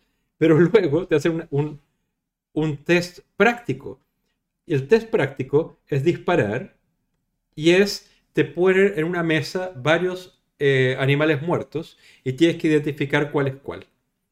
Y, sale en la, la, norma, pero es que mira, si les muestro la web es, es fomísimo porque es puro texto, tal. Lo leí hace un rato. las competencias, en fin, bueno. Tendrás que creerme. Se puede buscar por online. Me, me, sorprende. Me sorprende que cada vez que indago más, es que, te, digo, conducir un coche te pone más problemas que tener un, arma e, ir al monte a, cazar. Te pone más problemas por, querer abrir una pastelería en la esquina. Tienes que hacer más, llenar más documentos. Entonces me, me sorprende, me sorprende mucho.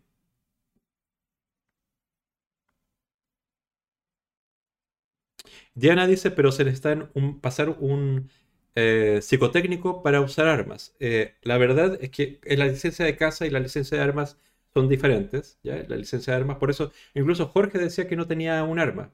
Tenía licencia de caza, iba a cazar, pero no tenía, no tenía armas. Supongo que va por ahí, ¿no? Pero, pero, pero bueno. Jorge dice, la casa ya nadie la quiere. Aquí en mi pueblo por lo menos sigue, pero en el pueblo de al lado Hace 10 años había 150 cazadores y este año solo hay 73. Es que uno de los grandes problemas, Jorge, que, está, que he leído, que tiene la caza, es el recambio generacional. Es decir, los jóvenes ya no tienen ganas, afición, no sé, hay muchas otras distracciones ahora y casi todas están en el móvil o en la televisión o en, el fútbol o en la música o qué sé yo. Hay otras distracciones, eh, otras formas de recrearse que ir a cazar que antes era la actividad recreativa, ¿no? Ah, y por esa razón, en Andalucía se está intentando incluir en los planes educacionales el amor a la caza, eh, como así el amor también a la tauromaquia. Ah, yo, yo no sé, ¿entiendes? Ah, eh, me suena muy forzado. Lo que está pasando es lo que dice Jorge. Aquí hay un grupo de amigos que le gusta ir a cazar. En el pueblo del lado eh, ha rebajado en 10 años la mitad, o bueno, un tercio de los cazadores. Y así pasarán otros 10 años y en los próximos 10 años. Por eso yo, eh, a la pregunta de Jorge la otra vez, si creo que va a desaparecer la caza, yo creo que sí, pero no porque va a haber una ley, sino que va a haber algunas normas que van a restringir algunas cosas, va a encarecer, qué sé yo. Pero a mí lo que me llama tanto la atención es que el gran argumento para mantener la caza es la actividad cinegética. Y, si entramos a discutir ahí, es evidente que, es, un, gran debate, ¿ya? Porque hay datos por ambos lados y, y, claramente hay un, hay un área en que no existe alternativa a los cazadores para controlar algunas especies en este momento. No, no quiere decir que en el futuro vaya a haber otras alternativas o tal, en este momento.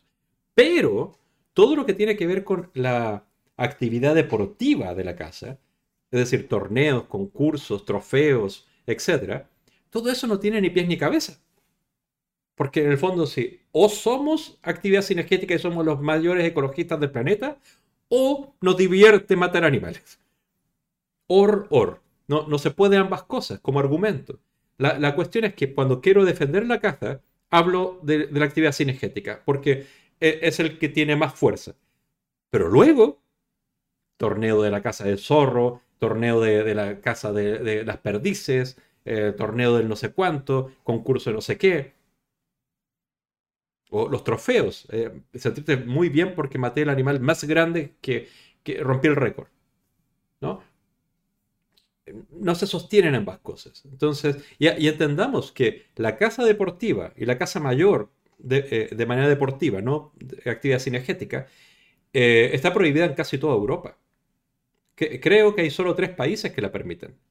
Y, la están trabajando desde la, desde la Eurogrupo. Esto me lo, me lo recordaron en la última reunión que tuvimos con, con ellos. Eh, España es uno de los tres países europeos, creo que son tres, puede haber cuatro, pero no son más de cuatro, que sigue siendo permitida la casa deportiva y la casa mayor. Entonces, eh, digo, si todos van para un lado y yo no estoy yendo con ellos, ¿quién tiene la razón? Eh, no, no porque la mayoría haga algo, debe tener la razón, pero al menos me siento un rato y digo, oye, a ver, En fin, en fin, en fin, en fin, en fin, en fin, en fin. En fin, en fin. No sé, no sé, no sé. Les quería, eh, al principio de todo, quería comunicarlo. ¿Están todos viendo a Iván Llanos en Twitch? Ah, los, cazadores del pueblo al lado de donde está Jorge. Posiblemente. Ibai Llano o la, o la Cristinitini, Esta. O, el, o el Chocas. Ay, Dios. Yo, yo la verdad es que cuando veo a Chocas digo, cualquiera lo puede lograr. Eh, porque sé que es mucho trabajo y talento, etcétera, etcétera. Pero no es un tipo ostentoso. Entonces digo, cualquier persona en un barrio puede hacerlo cuando veo a, Ibai, Llanos, ya digo, no, no, eso ya, ya hay un Ibai Llanos, ya no puede haber dos. ¿Ya? Es como el Rubius o el, o el como se llame, que está en otro lugar. Eso. Ay, ay, ay. Y Jorge dice, claro está que tarde o temprano la casa se acabará. Yo hasta que muera seguiré cazando, luego que lo hagan lo que quieran. Pues, posiblemente, posiblemente se va a tardar en acabar una actividad como la caza porque eh, yo, la verdad que no, no porque sea tradicional es argumento, sino que a cualquier político que le digas que tiene 750 mil personas que pueden votar o no por ellos, es claro que se cagan, porque los políticos son unos cagones. Claro que se cagan, sobre todo el PP y el PSOE. Pero... Pero espérate nomás, porque en el fondo eh, es la misma reflexión que estaba teniendo antes. Si estoy viendo el mapa de las licencias de casa, si estoy viendo el mapa de la distribución de las licencias de casa, eh, puedo decir, mira, quizás esto es bastante relevante en, Andalucía, ¿entiendes? Ah, o qué sé yo, en, Valencia o en Aragón. Pero 27.000 votos tampoco te hace la diferencia, sobre todo que está distribuido por todas las provincias y las elecciones son provinciales. Es, más bien el ruido, ¿entiendes? O sea, yo personalmente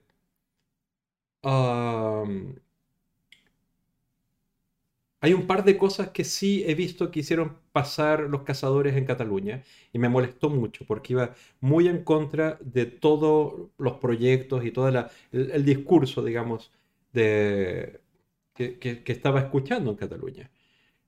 Pero cuando veo que son 35.000 eh, licencias de casa en, Cataluña, ah, ya, entiendo por qué.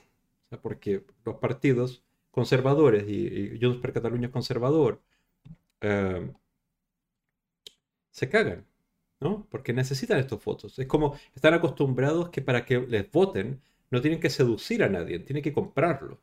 Como por ejemplo prometiendo que las licencias de casa van a rebajarse a 2 euros. ¿Ya? O sea, imagínate si, si ah, eh, la Ayuso dice, eh, no, ahora las, las cañas en Madrid van a costar 50 céntimos. El otro 50 céntimos lo ponemos eh, de, subvenciones.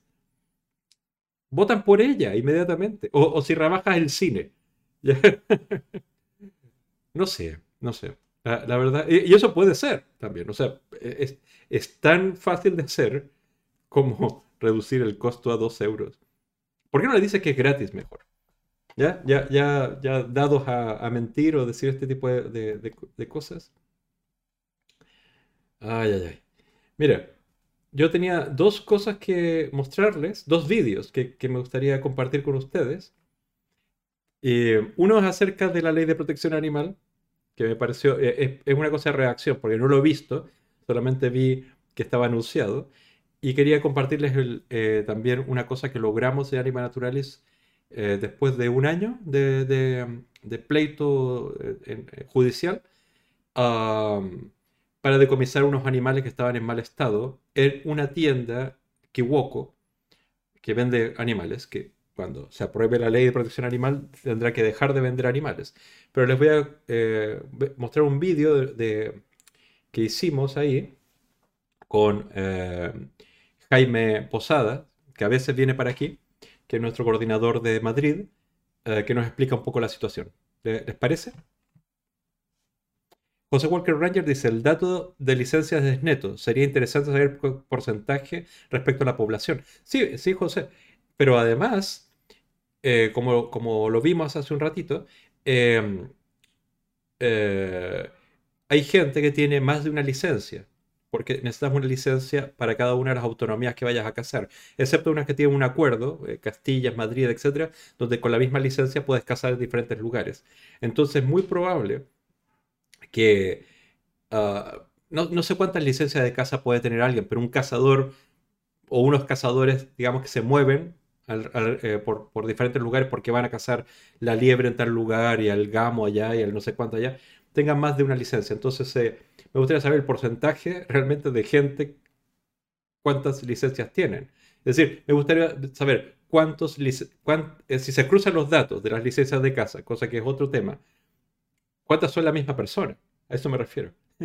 Además, cuesta 60 o 50 euros la licencia, o sea, no es una, una, cuestión carísima, ¿entiendes? Que, es prohibitiva. Ah, entonces, es muy fácil tener más de una licencia de casa. Mira, les voy a poner este vídeo. Es cortito, ¿ya? Pero para que vean que eh, hacer una denuncia, una persona común y corriente como todos nosotros puede ir con su móvil, sacar unas fotos de, una situación que considera que es penable. Y una organización como nosotros que puede quemarse las pestañas durante un año, vamos a ver lo que, lo que logra. A ver. Soy Jaime de Anima Naturalis aquí en Madrid y hace unos meses presentamos una denuncia y una campaña en contra de este kiwuko y otros de los kiwukos debido a las condiciones en que tenían a los roedores sobre todo y a muchos de sus mamíferos. Hemos sido escuchados y cautelarmente se ha prohibido la venta de los animales en esta tienda, pero lograremos que se pare en todos.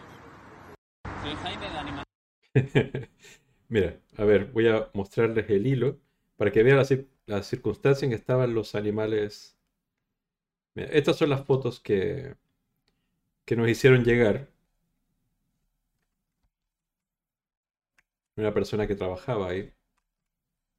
En las condiciones que estaban los animales, estos animales están enfermos.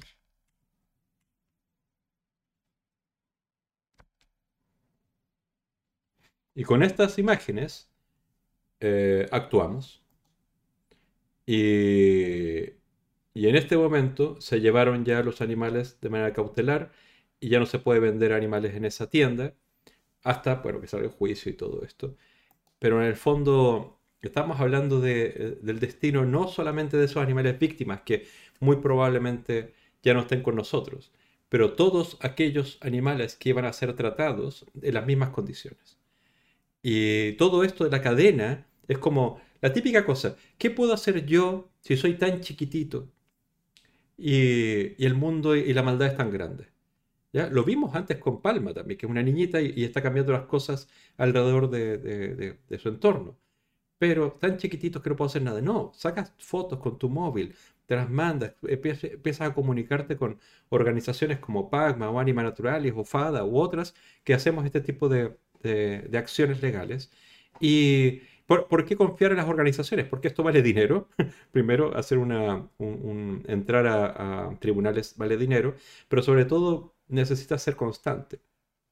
Y esto sucedió hace meses, hace casi un año, y los resultados se están dando recién. Eh, ya lo hablamos acerca del caso que tenemos abierto en tribunales con Morante y otros tantos que están tardando años. En el fondo, fácil van a pasar tres o cuatro años antes que se sepa algo. Así funciona la ley, así funcionan las cosas de Palacio, como dicen, que van lentos y lentos y lentos. Pero, en el fondo, aquí la, la moraleja La moraleja es que los animales están en una condición tan frágil, tan frágil, que y para nosotros no es, tan fácil hacer una diferencia para sus vidas. Sacas una foto, eh, escuchas una conversación, haces preguntas, indagas, revisas un par de días que están en la misma circunstancia. No sé. Son, son todas esas cosas que tú dices, esto no puede ser justo. Y en muchas ocasiones es ilegal y no podemos actuar. Eh, que estás caminando por el campo y ves un chenil con perros que tú dices, no, no pueden estar en estas condiciones. ¿Esto, ¿Esto es legal o no? En este momento es legal tener las condiciones que quieras a los perros que están guardados en cheniles. Pero próximamente no. O, una granja, pasas por una granja donde están los animales sin comida o sin agua, o, o lo que sea. O el típico perro que tienen amarrado en, el, en, la, en la terraza, ¿no? En el balcón. Sacas fotos, sacas vídeos. ¿Tienen comida no tienen comida? Hay heces alrededor. Y hacemos la denuncia y los perseguimos. O sea, es básicamente los animales necesitan no solamente que actuemos, sino que estemos atentos y alertas y, que no nos dé miedo defenderlos. ¿ya? Eh, también vimos hace, hace, unas semanas el caso de una, de una chica que eh, se, dislocó la mandíbula, le rompieron la nariz, simplemente por decir no sigas golpeando a tu animal. No golpees así. Levantando la voz por los animales. Y era un tipo violento con su animal, violento con ella y violento con quien venga. Esa persona es peligrosa.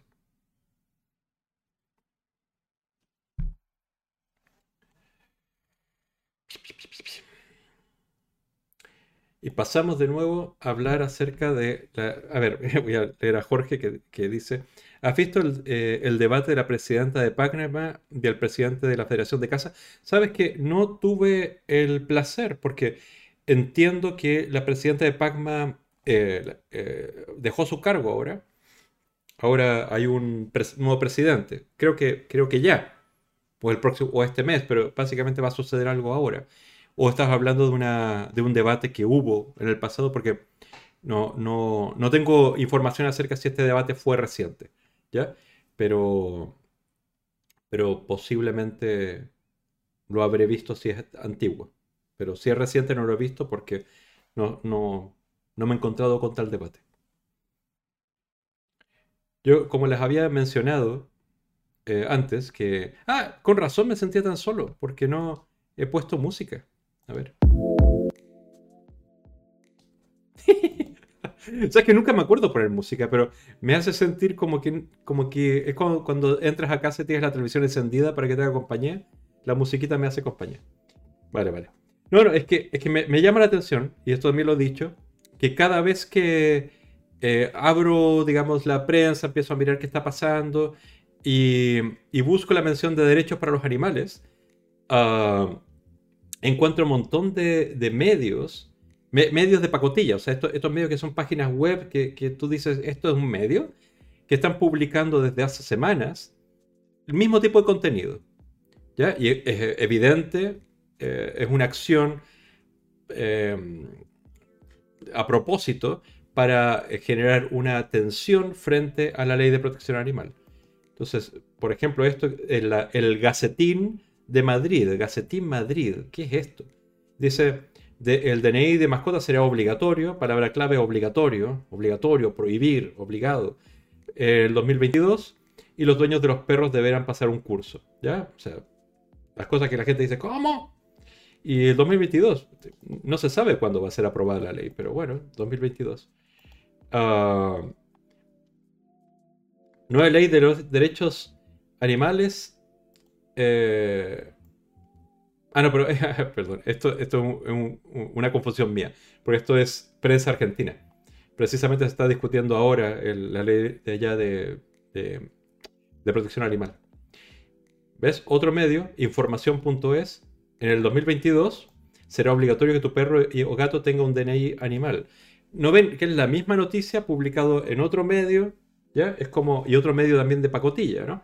Usando eh, eh, eh, cosas graciosas como este DNI falso, ¿no? Del perrito guapo Firulais, ¿ya? Ah, o por ejemplo, la voz de Cádiz, DNI para perros y gatos en el 2022. O sea, la misma noticia. La misma noticia, la misma noticia. Harry Sedal. Ah, esto es lo que quería mostrarles. Después les voy a, les voy a mostrar este vídeo. Que este Pérez Henares es un señor. Es un señor conservador, es un periodista del diario La Razón, que lo tienen como panelista eh, invitado en La Sexta y a Antena 3. Y dice cosas. Dice cosas. O sea, a ver, ya saben cómo funciona la prensa. O sea, eh, Antena 3 tiene el canal más, más conservador que es Antena 3 y el canal un poco más de izquierdas que es La Sexta. Pero en ambos hacen una caricatura de los debates. Entonces, en la, en la Antena 3 ponen a gente no tan loca de derecha hablando con gente bastante más patética o más, bastante más estereotipada de izquierda. ¿Ya? Entonces el debate básicamente se tiende a decir, ah, se confirma mi creencia previa, entonces es así. Mientras que en la sexta se hace lo, opuesto. Tiene a gente más o menos inteligente de izquierda y gente bastante estereotipada de derecha. Y este es uno de los personajes estereotipados de derecha que usan en la sexta para simplemente que la gente que tiene un pensamiento más de izquierda vea este debate y diga, ah, tengo razón, porque se confirma mi creencia previa, porque los argumentos inteligentes nacen de gente progresista y no conservadores que se ven muy estereotipados, lo opuesto exactamente que en Antena 3. Pérez Henares, el estereotipo del conservador, por así decirlo.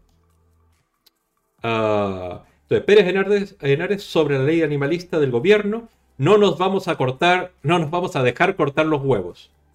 Que es el otro argumento. Libertad, tiranía animalista, prohibición, obligación, huevos.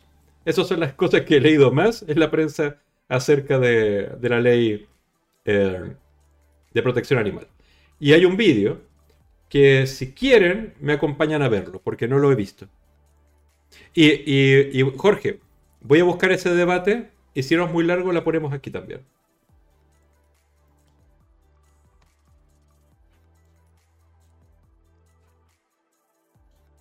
Mira esta breve presentación hasta el final, para obtener detalles sobre Pipo.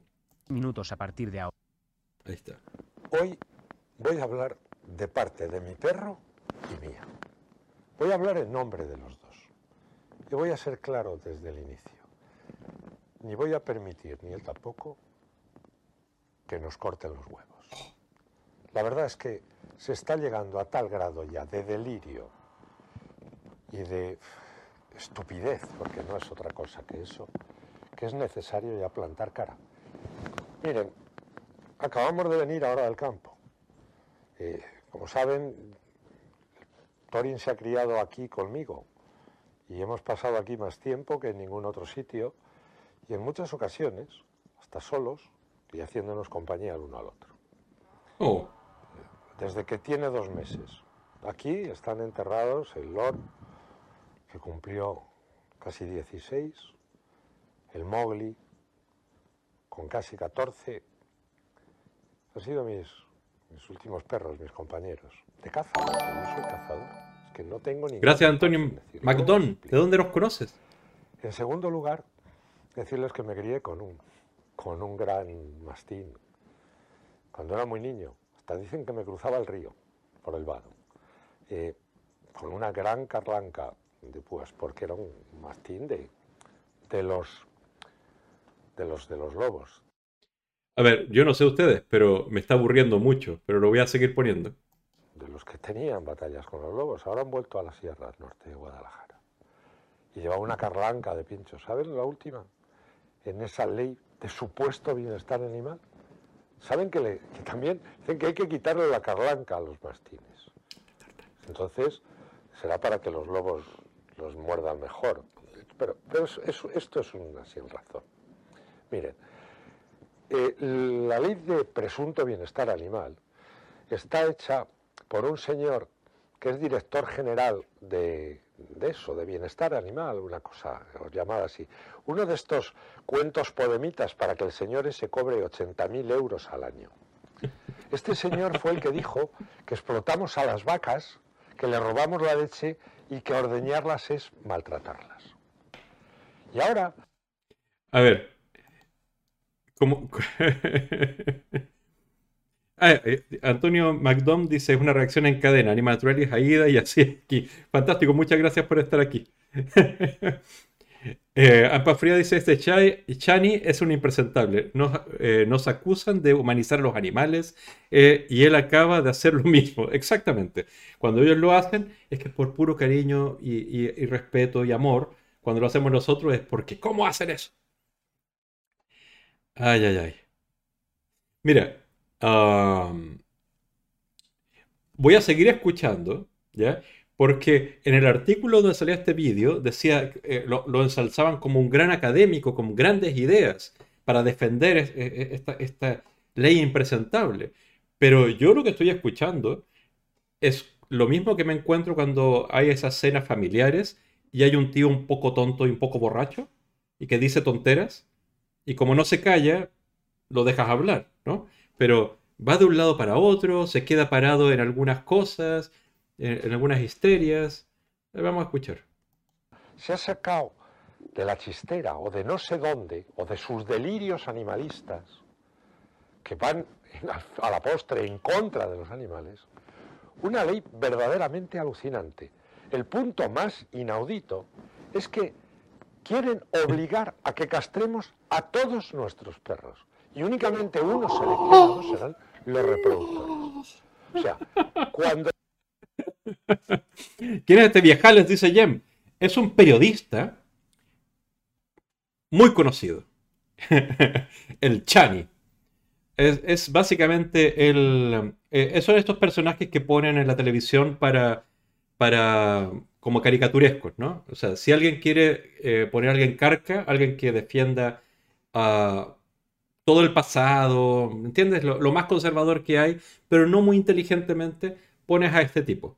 Eh, lo mismo que si pones por el otro lado, de izquierdas, entre comillas, al, al Javier Sardá.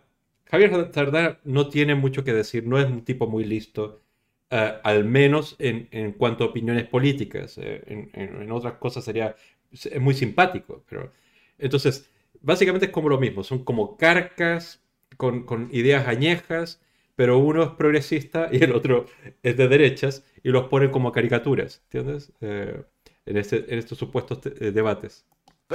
se prohibió cortarles un trozo de rabo Un trozo o de o las orejas, porque eso era mutilación. En el caso del rabo, de decirles que muchas veces les salva de herirse mucho en lo que es la vida campestre, es que no todo es asfalto. Hay perros que viven en la naturaleza, que trabajan en ella. Bueno, pues eso era mutilación. A ver, a ver, a ver, a ver, a ver, a ver, a ver. Que trabajan en ello, ok. Ya, sabemos, ent- entendemos qué concepto de los perros tiene. Es una herramienta de trabajo, un trabajador del campo. Ah, y entendí que está defendiendo la mutilación del rabo o al revés. No lo entendí bien, porque eh, el PP decía el efecto látigo. ¿no? Está prohibido eh, cortarle los rabos a los perros, ¿vale? Por ley. Pero un argumento que decía los del PP era el, el efecto látigo que tenía el rabo y por eso era mejor cortárselo. Le hacía bien a los perros y tal. Pero eh, este señor entiende que castrar es quitar de tajo el pene y los huevos de un animal. No es así, es esterilización. ¿Vale? En algunos casos se vacían los huevos, en otros casos no. Pero bueno. Sigamos. Castrarlos no es mutilación. Cortarles los huevos no es mutilación. Esto es de locos. No, pues no, no vamos a permitirlo. Y en, en el uso de nuestra libertad y de nuestros derechos. Estoy que parado y dice, no, es un delirio podemita. No, es ya del gobierno. Este señor es gobierno. Y es el gobierno quien la ampara. Y es el gobierno responsable. Y que no digan milongas los socialistas, no, nosotros no. Pues si vosotros no, hacer que no. Y decírselo claramente. La gente que hay muchos socialistas que todavía tienen sensibilidad para el medio natural y para el medio agrario. Y son muchos cazadores. Pero es que esto no es una cuestión de cazadores. Es que todas las mascotas también tendrán que ser castradas. Y eso no es mutilación. Es una auténtica barbaridad. Barbaridad. Hasta el momento no ha dicho libertad, excepto en el título del vídeo que decía libertad. ¿Ya? Pero vamos a- próximamente va a decir libertad. Eh, Antonio, Antonio McDon dice, este es de, este de los antiguos que venía, vendían en la tele que todas las prácticas e ideas eh, carcas de los pueblos de España profundas son las de toda la vida y que esas prácticas son las correctas. Es verdad. Es... Ay, Dios mío. Es que, es que la, verdad, a ver, yo disfruto viendo algunos debates en la sexta, pero sé que lo, que lo disfruto porque, porque básicamente me confirma mis creencias previas, pero sé que no están debatiendo realmente ideas, porque eh, de pronto ponen a, qué sé yo, Ignacio Escolar a debatir con este señor. No, no, no, no hay debate alguno, es básicamente ideas y datos e historia y memoria versus opiniones. Opiniones que aparte están sostenidas en... o sea, este señor no leyó la ley tampoco. ¿Entiendes? Solamente que no le gusta la palabra castrar. Por una cosa, y esto es verdad, y esto lo voy a, voy a, voy a arriesgarme a decir lo que es así. Porque muchos hombres, y no solamente hombres viejos, consideran que la esterilización es la pérdida de la virilidad. Y eso sí que es pecado. ¿Entiendes? No, no es el de reproducirse, no es para que estén más dóciles, más mansos, o, sin el estrés que tienen los animales en el momento de, de- del, celo. No, no es por eso. Es por la virilidad. ¿Ya? Porque, en fin, eh, ya escuchamos también el, el lunes esto de la codicia que deben tener los galgos y todo. Es como estamos proyectando en ellos algunas cosas que, que- que solamente hay en los seres humanos. Codicia, virilidad. Hay muchos elementos más en esa ley de bienestar animal que en realidad es un ataque sobre lo que es el modo, el modo de vida natural. Porque está así muy pensado para las mascotas urbanitas, pero a las que también les hace flaco favor. Ahora quieren que tengamos que hacer un cursillo para perros. Tendré yo que hacer cursillo para perros. Hombre, si me he criado con ellos desde que era niño. Eh, corrección, lo del cursillo. Es para aquellos que tratan con animales en perreras, eh, en refugios, eh, en realas, eh, gente que tiene a su cargo muchos animales. Eso va a ser financiado por, por el gobierno, etc. No es todo ser humano que tenga un animal en casa, ¿ya? Al menos tal y como lo dice la ley, pero bueno. Este señor no- se nota que no leyó la ley. A lo mejor, pero es que son, ¿para qué? También para que toda otra banda de estas se dediquen a cursillearnos sobre qué hacer con nuestros perros. Váyanse al diablo. Hay elementos todavía más graves. Claro, ellos no entienden que hay, en los animales, hay animales de abasto. Miren ustedes, les decía que les voy a explicar lo de cazador. El hombre es homo, somos homo, somos del género homo, eso es género, lo otro son sexos. Género homo, porque somos cazadores. Y somos sapiens porque somos cazadores. Ok, a ver. Mm, mi, mi latín está un poco olvidado, pero homo no quiere decir cazador y sapiens menos. Porque eso es lo que nos permitió, desde el Dubái, en Tanzania, hasta aquí, el ir avanzando en esto. Capacidad craneánica, Porque es que además, verán, somos omnívoros. Porque no somos, se pongan como se pongan los veganos. El, el- ser humano es omnívoro. Sí, nuestro aparato digestivo, te lo dicen los científicos. Dice, lo decía Starsuaga. Es que por eso hemos podido. Parece que todos queremos, igual como el, perri- el perrito esto, viejito, por favor, déjanos en paz, ¿no? Pucha, yo iba- pensé que iba a ser más interesante. O sea, vimos un vídeo del eh, presidente de la Federación de Casa di- di- diciendo, diciendo papanatadas, pero co- con cierta, con cierto gusto. Pero este señor es, es- claramente, es como cuando tú vas a un bar y dices, por favor, sírvame una, y tienes al lado un tipo que no para de decirte tonteras. Y, y- y- y salta de uno para otro, y decimos, vamos a hablar de la ley, pero luego empieza a hablar del veganismo. O sea, eh, entendamos una cosa, ¿ya? Y esto quiero hacer como, como a- un análisis más amplio, no de este señor, sino del tipo de argumentación, ¿ya? Normalmente, cuando... eh, a ver, normalmente cuando al menos yo enfrento una conversación, ¿ya? Eh, hablamos de una idea. Por ejemplo, yo puedo estar a favor o en contra de esta ley de protección animal.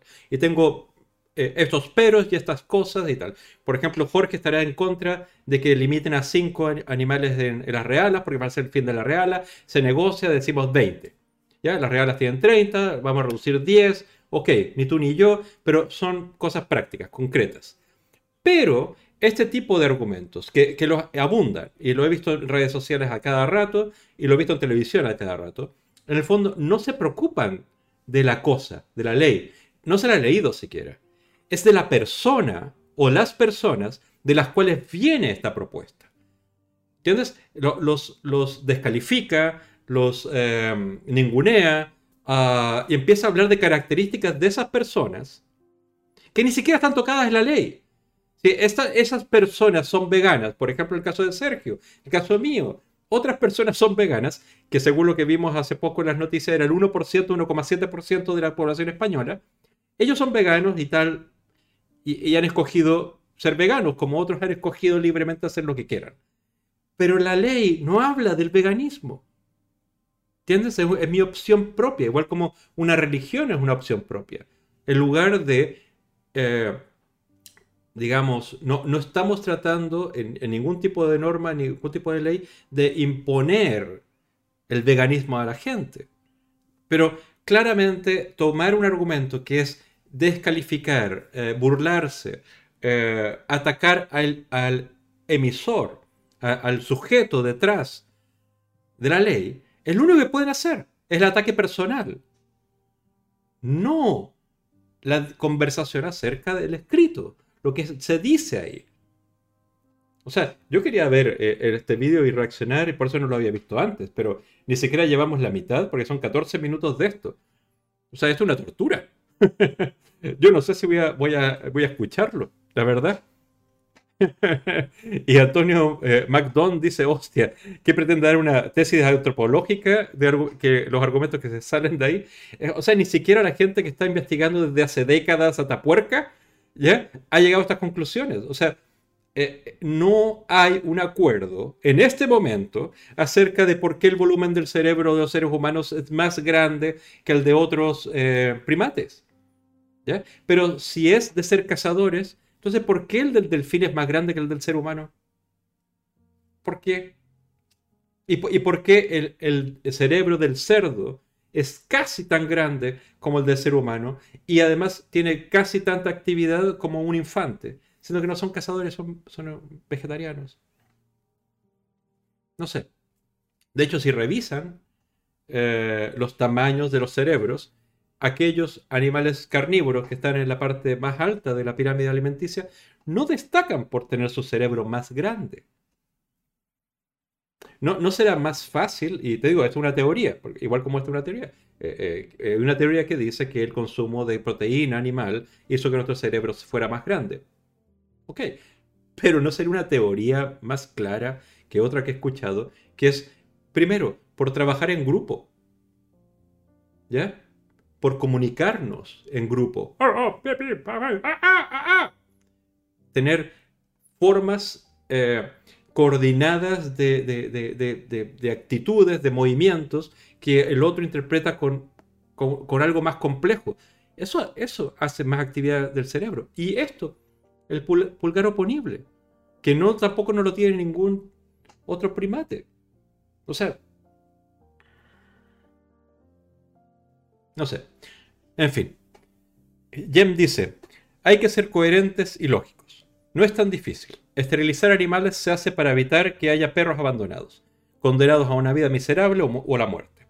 Es lógico porque existe un problema en España de abandono.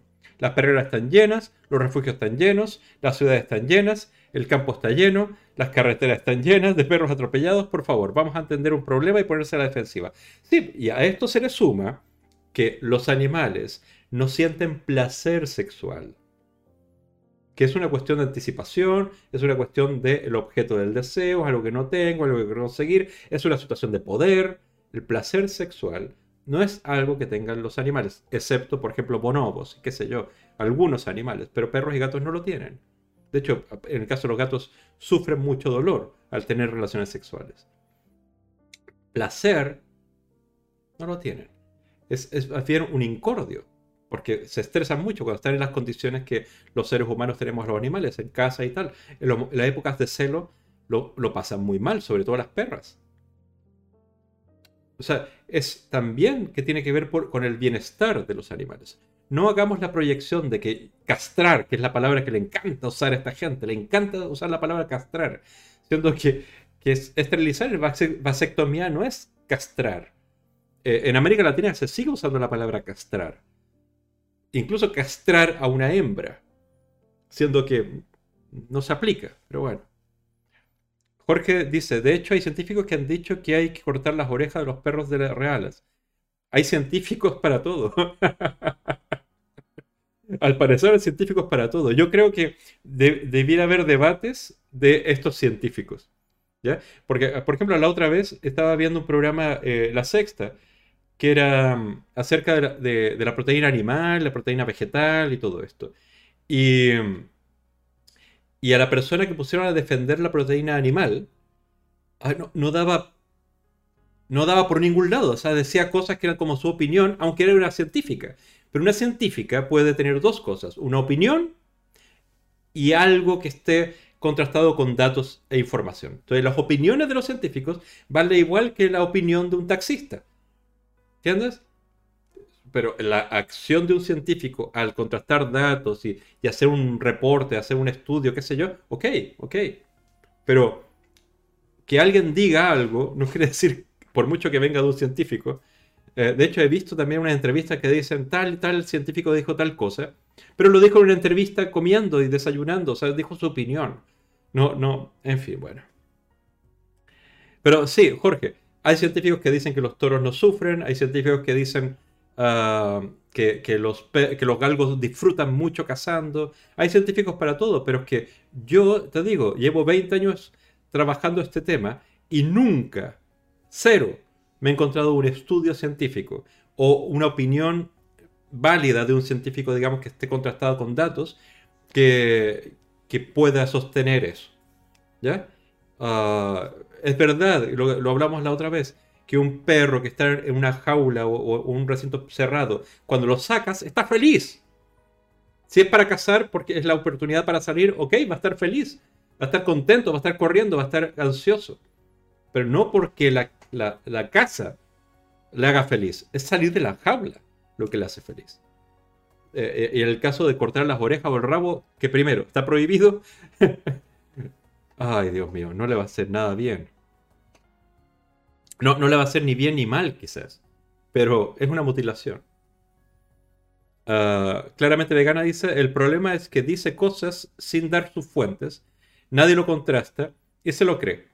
Me niego a pensar que eh, desciendo de la misma especie que este señor.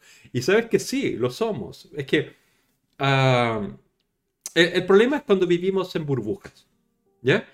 Eh, la burbuja vegana, la burbuja de los cazadores, la burbuja de X. Entonces hay ciertas personas que, incluso esas personas cuando tienen más posición, ¿ya? Ah, una posición de, prestigio, o eh, este sale, sale, en televisión, escribe en el periódico en La Razón, etc. Tiene una posición de prestigio. Y la gente que tiene alrededor lo debe admirar. O sea, de hecho, saqué este vídeo de un artículo que decía que era un casi, casi un catedrático, ¿no? Y que daba lecciones a, los animalistas.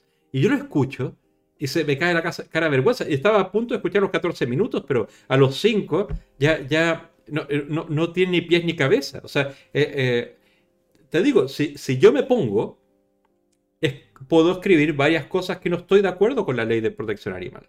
Cosas que creo que podrían mejorar. O incluso cosas que creo que pueden no ser tan buenas. Y yo estoy a favor de la ley. Pero si le busco, le encuentro. No es el caso de este señor.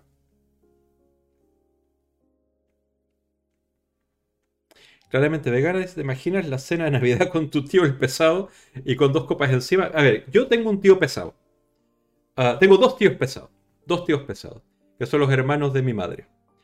Ah, ambos son, eh, digamos, a medida que han envejecido, se han vuelto más conservadores, pero más conservadores hacia hasta ultraderechistas. ¿ya? Entonces cuando comparto con ellos, es vomitivo. Es vomitivo.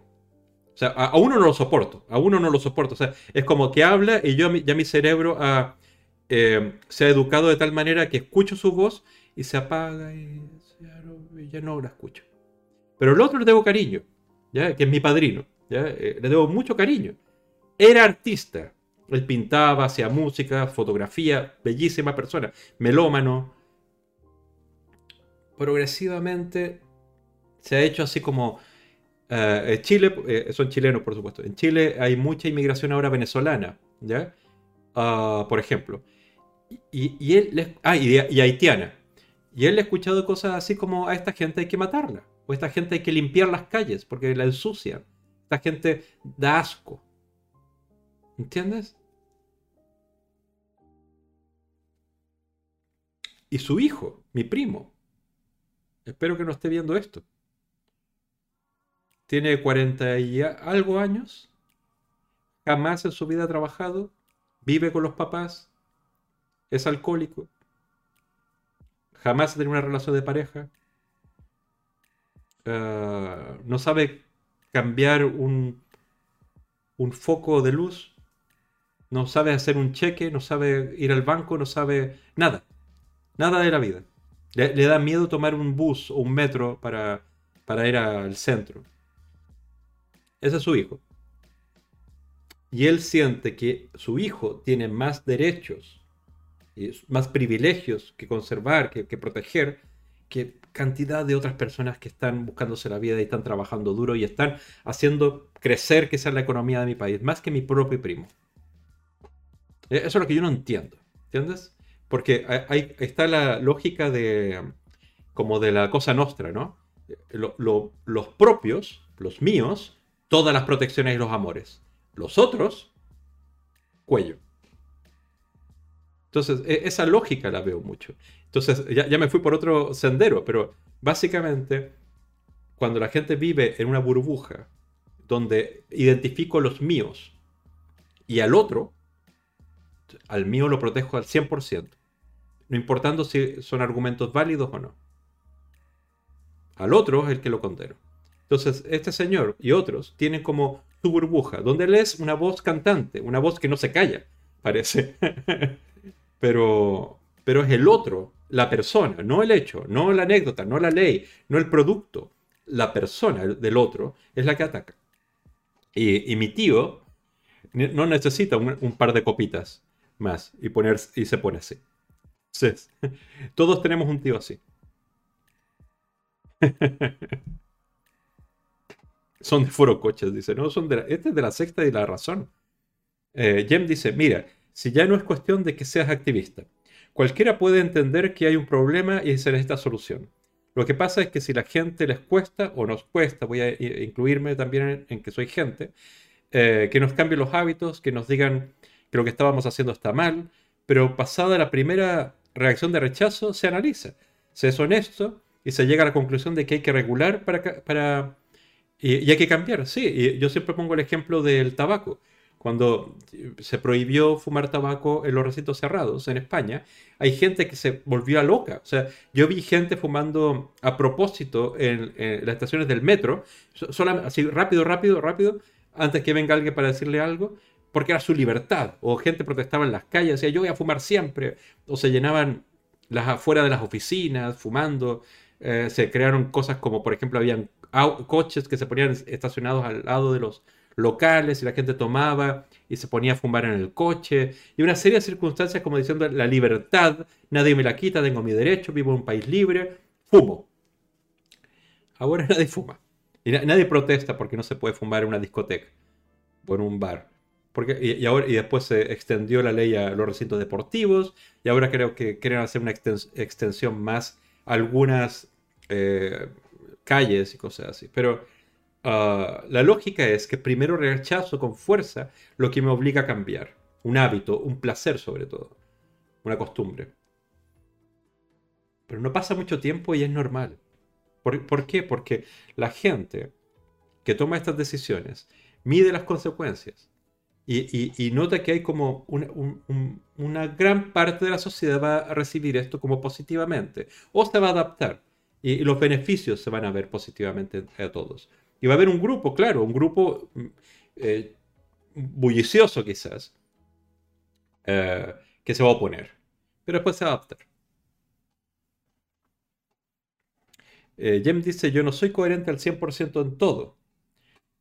Tengo que aceptar cierto nivel de hipocresía de mis decisiones, pero me doy cuenta que el cambio es necesario y que en medida de lo que uno, cada uno pueda, tenemos que aportarse. O sea, eh, creo que ningún ser humano es coherente. De hecho, la coherencia creo que debe ser aplicada solamente a productos. Es decir, ah, por ejemplo, eh, o sea, productos, digo, algo que yo hago, ¿no? Eh, un escrito, eh, un- un- un- una línea filosófica, o incluso un producto, o una organización que tiene una misión y una visión y unos valores. Entonces hay que ser coherentes. Esa herramienta, esa organización, eh, Fundación Anima Naturalis, etcétera, tiene que funcionar coherentemente a sus valores, ¿ya? Porque es una herramienta. Es como un martillo, tiene que martillar. Ese es su, su sentido. Los seres humanos tenemos contradicciones. Y no solo eso, sino que a medida que crecemos, a medida que conocemos, a, medida que eh, experimentamos cosas o nos exponemos a otros, cambiamos. Nu- nuestra- nuestras opiniones cambian. Nuestras maneras de ver el mundo cambian. Eh, eh, cuando uno viaja y vuelve a casa y dice, respiro con- como con los pulmones más abiertos ahora, soy más amplio. Y cambian formas de pensar. Y, eso no es por ser hipócrita, es, es básicamente, siempre tenemos que jugar, siempre los seres humanos jugamos en el, en, en- en lo, en- entre ser, llamémosle coherente, o ser, tener unos valores muy claros y, y regirnos por esos valores, y el placer. ¿ya? Y el placer a veces eh, contradice algunos de los valores, pero lo hacemos como, como cuando alguien se salta de la dieta, ¿no? Esta es mi dieta. Pero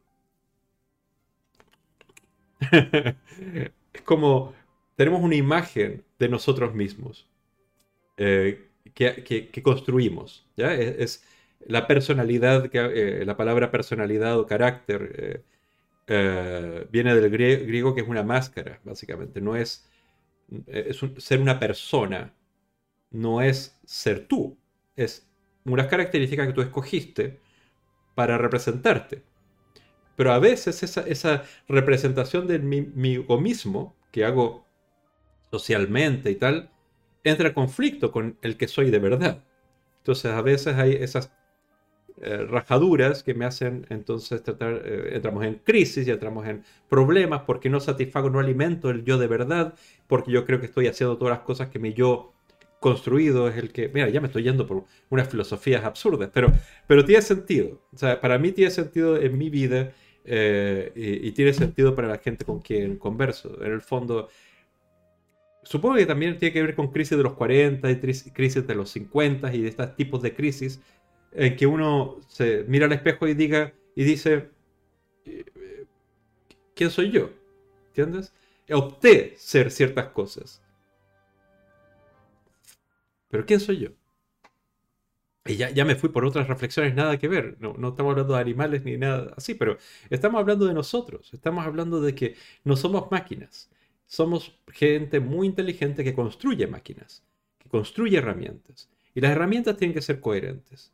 Y, nosotros como creadores de máquinas también tenemos que ser coherentes. Máquinas, eh, ideas, organizaciones, herramientas. Eh, tienen que funcionar para, el objetivo que queremos. Entonces tiene que ser muy coherente en eso. Pero nosotros somos seres de contradicciones entre el placer y- y los ideales, ¿no?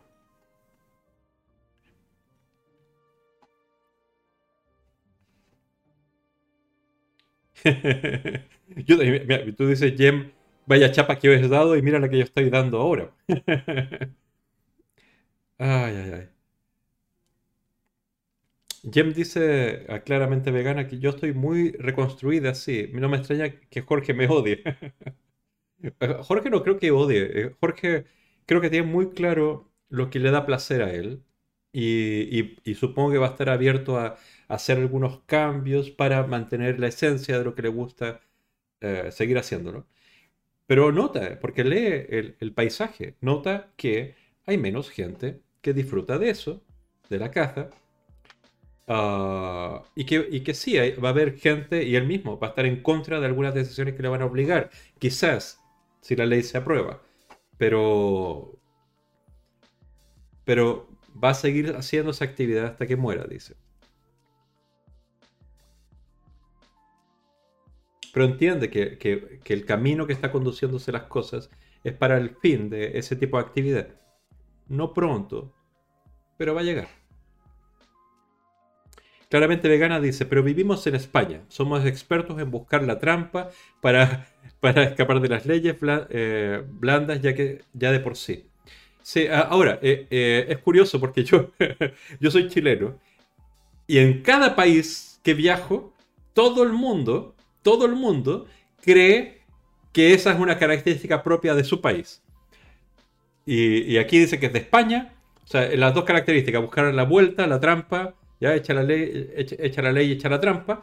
Y el otro lado es la picaresca, ¿no? Eh, eh, los españoles piensan que la picaresca es una característica propia del español. Los mexicanos piensan que es una, característica propia de los mexicanos, los chilenos de los chilenos, los argentinos de los argentinos, los colombianos de los colombianos, y dicen, la típica picaresca tal. Eh, Es propio de todos. Eh, Los italianos tendrán otra frase y los franceses también. Todo el mundo se cree muy pillo, como característica propia de- de- del país. Yo, yo, yo soy menos folclórico y yo creo que hay países donde se ha acostumbrado a vivir con mucha corrupción. México, España. Y, en esa corrupción, en esa corruptela, en esa, en esa forma de actuar corrupta, digamos, yo eh, eh, eh, digamos, considero normal que algunas autoridades hayan robado, porque yo también, si tuviera la oportunidad, robaría. Eh, esa frase la he escuchado cantidad de veces. ¿ya? Eh, justifico los robos corruptos de autoridades porque en su situación yo creo que también lo haría. Eso eh, no, no digo yo, Francisco. Digo, eso lo he escuchado muchas veces en, en gente muy disímil en España y así en otros países. ¿ya? Y eso hace que se mantenga la rueda de la corrupción. Tiene que pasar una cosa muy fea, muy, muy, muy mala, muy mala, para que nos moleste la corrupción. Pero mira, mira cuánto dinero se robó o no pagó en impuestos eh, el rey y está fugado, todos los, eh, todos los casos de, corruptelas que han aparecido en el último tiempo, de básicamente todos los partidos políticos, especialmente algunos, como el PP o PSOE, en el caso de Andalucía. Pero estamos tan acostumbrados a eso y después, lo vemos también en, en, eh, forma de picaresca eh, en, en cualquier pueblo, cualquier familiar, cualquier grupo de amigos. Jem dice, luego hay personas que cuando hablas de estos temas te dicen, tenemos problemas más importantes. Sí, primero los niños y así, ¿no? Pero no sería maravilloso que, que como sociedad evolucionáramos o evolucionésemos hacia la empatía con animales, personas y entorno, hacia el respeto. Ese camino nos llevaría mucho más lejos en términos de progreso de lo que podríamos imaginar. Es verdad, es verdad. Pero la, la, falacia de que hay como una jerarquía de importancias y hay que atender primero la jerarquía superior y luego todas las demás, es una falacia. Porque tal y como tenemos distribuido el poder en, los gobiernos de todas las partes del mundo, tenemos gente que está pagada por nosotros para que todo el año estén trabajando por un tema y sea considerado ese tema el más importante del año para ellos. Los gobiernos no hacen solo una cosa por vez. Tienen que hacer decenas de cosas por vez. Estamos muy acostumbrados a que se, discuta largamente acerca de la ley de inmobiliaria o la ley del trabajo o la educación o las jubilaciones, pero, pero debieran crearse muchos más proyectos de ley, eh, de la mujer, de, las universidades, de ciencia, de, o sea, todas las áreas de interés que hay deberían estar sacando, no solamente gestión, sino también mejora continua. Ahora sacan este proyecto de ley de protección animal que es básicamente para lo que se creó ese departamento, ese área, esa dirección. Me, gustaría estar viendo más, más propuestas de otras áreas. Eso de la falacia de la jerarquía de la importancia me, puede. Ay, ay. Eh, a ver, ¿qué dice claramente vegana? Que lo, destaca. El otro día tuve la oportunidad de estar en una charla de Miriam J. Lastra, sociólogo Ah, y politóloga, una charla sobre cómo pasó de ser taurina a vegana. Eh, no le he encontrado un buen audio para recomendarte, recomendarla a, eh, recomendarla a Jorge y a todos vosotros. ¿Le gustaría, ¿Te gustaría invitar al canal? Sí, sí, me gustaría. Me gustaría ver o escuchar ese podcast primero para, para, para saber quién es, esa, quién es esa persona, que no lo conozco. De hecho, había pensado invitar al canal, pero por unas cuestiones de horario no se puede, es que hay un concejal en Medellín, perdón, ahora es diputado de, Antioquía, en, Colombia, que él era torero. Eh, Álvaro Múnera era torero y era conocido, era, era un torero de esos figura. Y, eh, ahora es animalista, y es, es, político animalista, eh, y es, ha, hecho pasar muchas, muchas muy buenas normas en, en Medellín y ahora en Antioquía. Entonces es, interesante porque, ah, igual como lo contaba el, día lunes acerca de Steve Hindi y otros, o sea, hay gente que, tiene un pasado, disfrutaba mucho una actividad como el rodeo, la cacería, eh, eh, la tauromaquia, y, de pronto tiene una epifanía. Y esa epifanía hace que se transforme su foco. Es, que es curioso porque es, transformarse el foco eh, en, decir, utilizaba esto como goce, como utilizaba los animales, los cazaba, los mataba y tal, pero ahora, los defiendo. ¿ya? En lugar de decir, ahora ya no me interesa. Que la mayoría, ¿no? No me interesa. Es como decir, es como tratar de reparar el error, ¿no? Es interesante. Si, voy, a, recordar el nombre y lo voy a buscar después para encontrar ah, más de esa persona, ¿vale? Eh, y Jem dice, también es verdad que la corrupción viene engrasada por la falla de implicación de todos y todas, incluso en la comunidad de vecinos, nadie quiere ser presidente porque un engorro. Eh, también los mecanismos para averiguar cómo se gestiona el dinero público a pequeña escala es bastante opaco. En fin, el sistema nos ayuda, no, no ayuda a la implicación ciertamente. De hecho, creo que Aida y yo lo hemos platicado varias veces, que estamos haciendo una, investigación súper, súper profunda en cuánto dinero público va de los ayuntamientos a la tauromaquia. Ya, todos los ayuntamientos, los miles de ayuntamientos que hay en España, utilizando el portal de transparencia, que es el mecanismo que hay para precisamente esto, ser transparente en cuánto es el dinero que, que se destina a una u otra cosa. ¿vale? Pero tal como funciona el portal de transparencia, es que una vez que solicitamos la información, pueden pasar hasta tres meses hasta, hasta recibirla. Y es posible que no la recibamos. Y si no la recibimos, tenemos que entrar en un juicio, que es dinero. Es decir, eh, eh, los mecanismos de conocer la verdad o los datos, ah, hay una herramienta. Pero si quieren, Si quieren pueden ocultar eso mucho más. Y de hecho, hay muchos datos que nos han dado y diciendo que es muy difícil darnos el dato que estamos pidiendo porque mezclan la cifra que va a la tauromaquia con otros gastos que, que tienen en las fiestas, en lugar de diferenciarlo, ¿no? Entonces lo ocultan ahí y ya. Eh, eh, eso incluso lo vimos, bueno, eh, hay varios casos, ¿no? Pero ahí también se puede leer alguna cosa de corrupción. De hecho, legalmente no puedo decirlo, pero...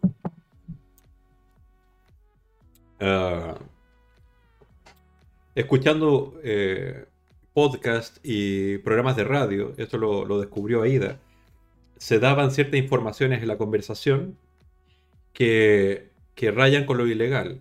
por ejemplo, todas las fiestas populares con toros, por ejemplo, el toro envolado, todos los toros en plaza, tienen unos personajes que animan al toro, ¿no? que son pagados. ¿ya? No, no, muchos vecinos entran también, pero hay gente que, son como, entre comillas, profesionales y juegan más con el toro para dar más juego y parezca un espectáculo espontáneo y, bueno y tal. Y entonces a esa gente se les paga, eh, por ejemplo, una cantidad de dinero no declarada en, el presupuesto. Entra por otros lados. Entonces hay como dinero que si supimos que se entregó por ese lado de manera oscura, ¿quién nos dice que no hay otros dineros que entran por, de manera oscura? ¿Entiendes? O sea, no sé, no sé, mira, yo, no quiero hacer ese tipo de declaraciones porque no tengo datos para, para apoyarla. Pero, dado cómo funcionan las cosas, en un lugar donde puede haber corrupción, es muy probable que se dé corrupción. Si no en el 100% de los casos, en, algún porcentaje de casos. Entonces eso me... No, no es que me enoje especialmente, a mí me enoja que utilicen a los animales como lo están utilizando. Pero, pero me parece, eh, para mí, eh, que alguien robe, ok, ¿ya? Hay una ley y todo eso. Pero que alguien robe dinero público, me parece peor. O sea, esa gente me da mucha rabia porque después hay eh, niños que no pueden ir al colegio, niños que tienen hambre porque los comedores los cortaron las, las ayudas o estén malnutridos y todo ese tipo de cosas. Y eso me enfurece solo porque el dinero va para otras cosas.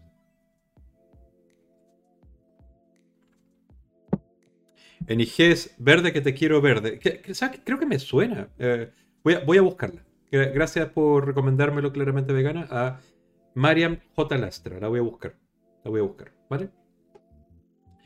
Oye, ya, hemos hablado dos horas y media. Con razón deben estar con sueño. Yo. Eh, Pucha, es que, me gustaría. Yo, he estado muy tenso estos días, por lo que les conté. las webs que se cayeron y todo esto están funcionando ahora. Ah, espero que no haya más problema en ese sentido. Necesito, con AIDA, concentrarnos en hacer el, el, eh, eh, podcast, el, eh, este espacio de Twitch de Anima Naturales. yo sigo insistiendo que es mejor mi idea de tenernos a los dos en un sofá conversando y tal.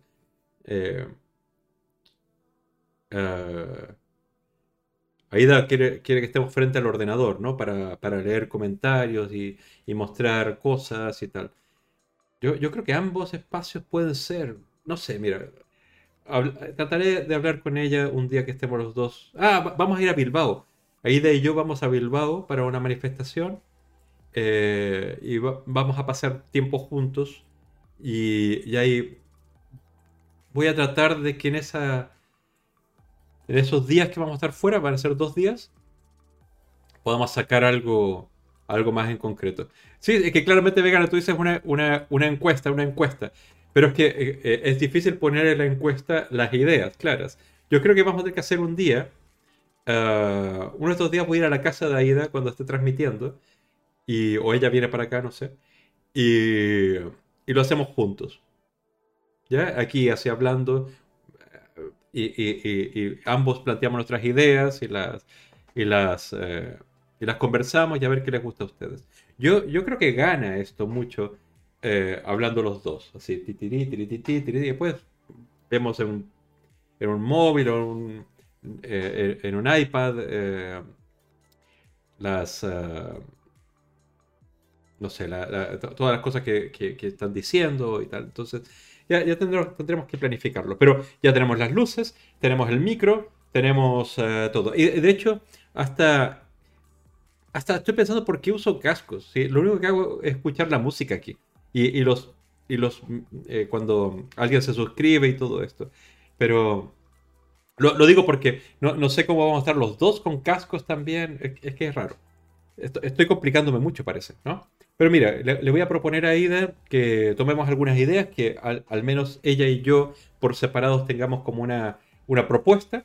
Nos juntamos un día los dos en su canal o el mío ah, y, hacemos todas las votaciones posibles. Les comentamos a ustedes con, con mucho cariño cuáles son las ideas y vamos sacando algo, algo en, limpio y ya podemos al menos este año hacer un par de transmisiones de prueba y ya el próximo año empezar con, regularidad. Porque este año sería muy raro eh, comprometernos a empezar a transmitir, aunque es la idea, yo tendría muchas ganas de hacerlo, porque tenemos que, uff, no te imaginas las cosas que tenemos que sacar antes del año. Y Estamos haciendo una revista. La revista tiene que salir en diciembre. Estoy pensando. Ah, no, no, lo he buscado. Perdóname que lo busco ahora. No, lo he buscado. Lo busco ahora. Ah, tenía también, eh, no para ahora, lo, tengo pensado para otro día. Eh, quiero mostrarles eh,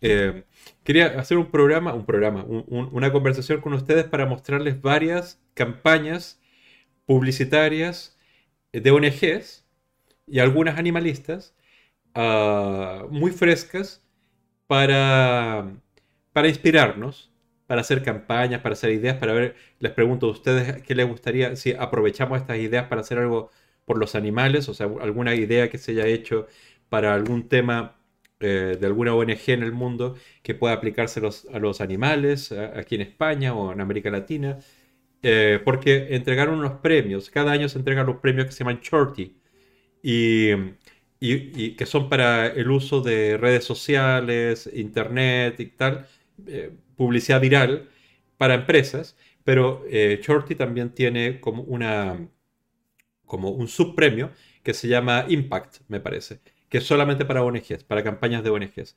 Entonces, eh,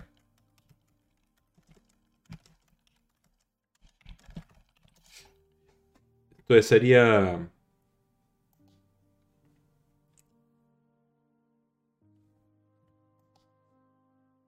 Sería eso, que quizás el, próximo lunes eh, les pongo eso y, lo pasamos bien mirando algunas ideas. Yo, yo no los he visto todas, pero pero siempre me sorprenden y acaban de pasar los premios del año pasado y ahora están postulando para los premios del 2021. Entonces, estaría bien. A ver, aquí creo que creo que te refieres a este, pero eh, Jorge, mira. Con otros amigos de Harry Sedal. Presidente de la Federación de Casa desmonta las mentiras de Pacma con este debate. Y a ver, está el vídeo, espérate. Sí, aquí está, bueno, está el vídeo de del mundo. Entonces no creo que sea el vídeo completo, debe ser una, parte del vídeo. Son, 13 minutos, pero como estaba, estaba, es tarde como para cerrar, pero hemos hablado como dos horas y medio, que, es como lo que yo creo que es para, para, para conversar. Pero si quieres lo dejo para, para otro día, para el lunes, por ejemplo. ¿Les parece? Sí, sí. Montsetes, buenas noches. ¿Te apareces ahora o estabas hace un rato? Em, son 13 minutos. ¿Lo escuchamos ahora o...? si hay dos... Si hay tres personas más del chat que dicen que lo veamos ahora, lo vemos ahora. Si no, busco a quien hacerle ride.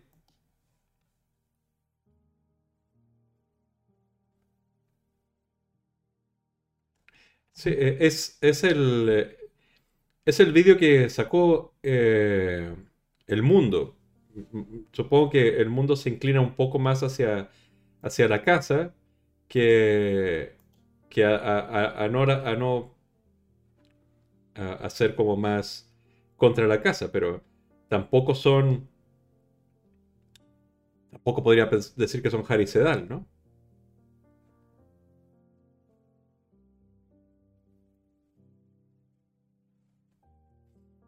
A ver.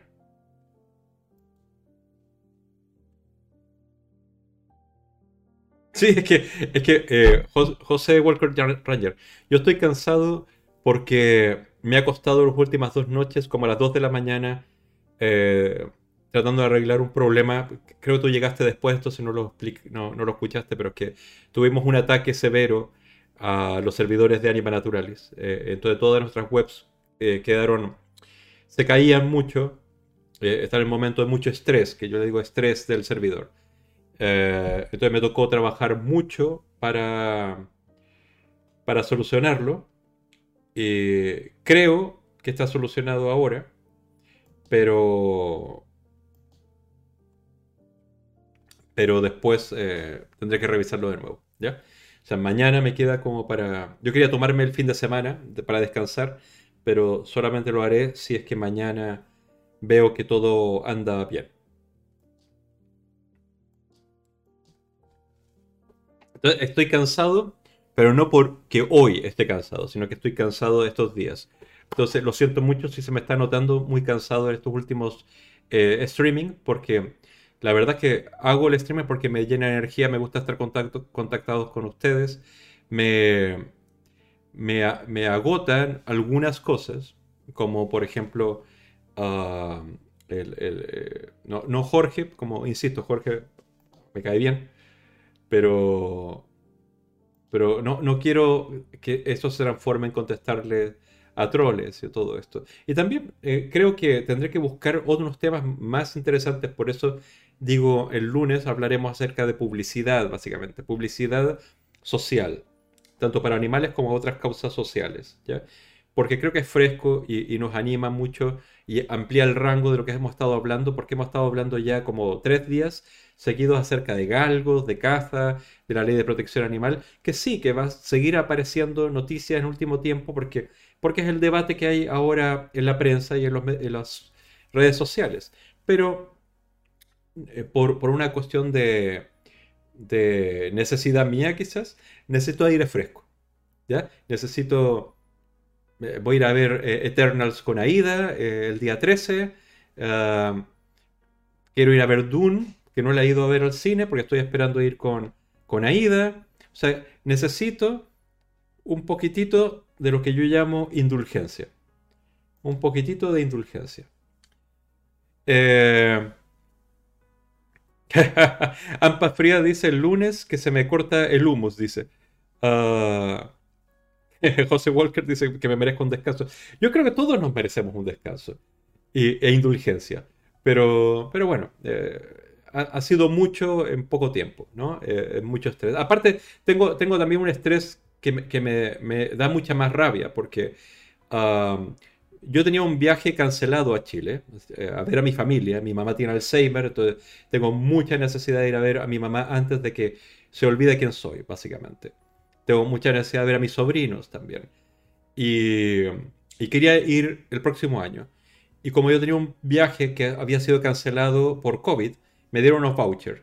Y el voucher, eh, fui a comprar el boleto hace como dos semanas y estaba rechazado.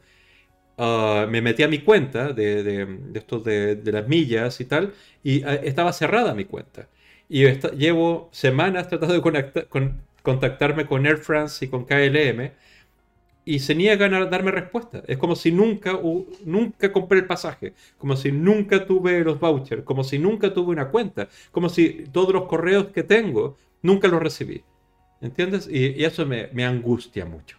Porque es, es, bueno, es dinero que me tendré que gastar para ir para allá y me da mucha rabia. Pero se acumulan cosas. Es como una pequeña molestia, luego esta gran molestia.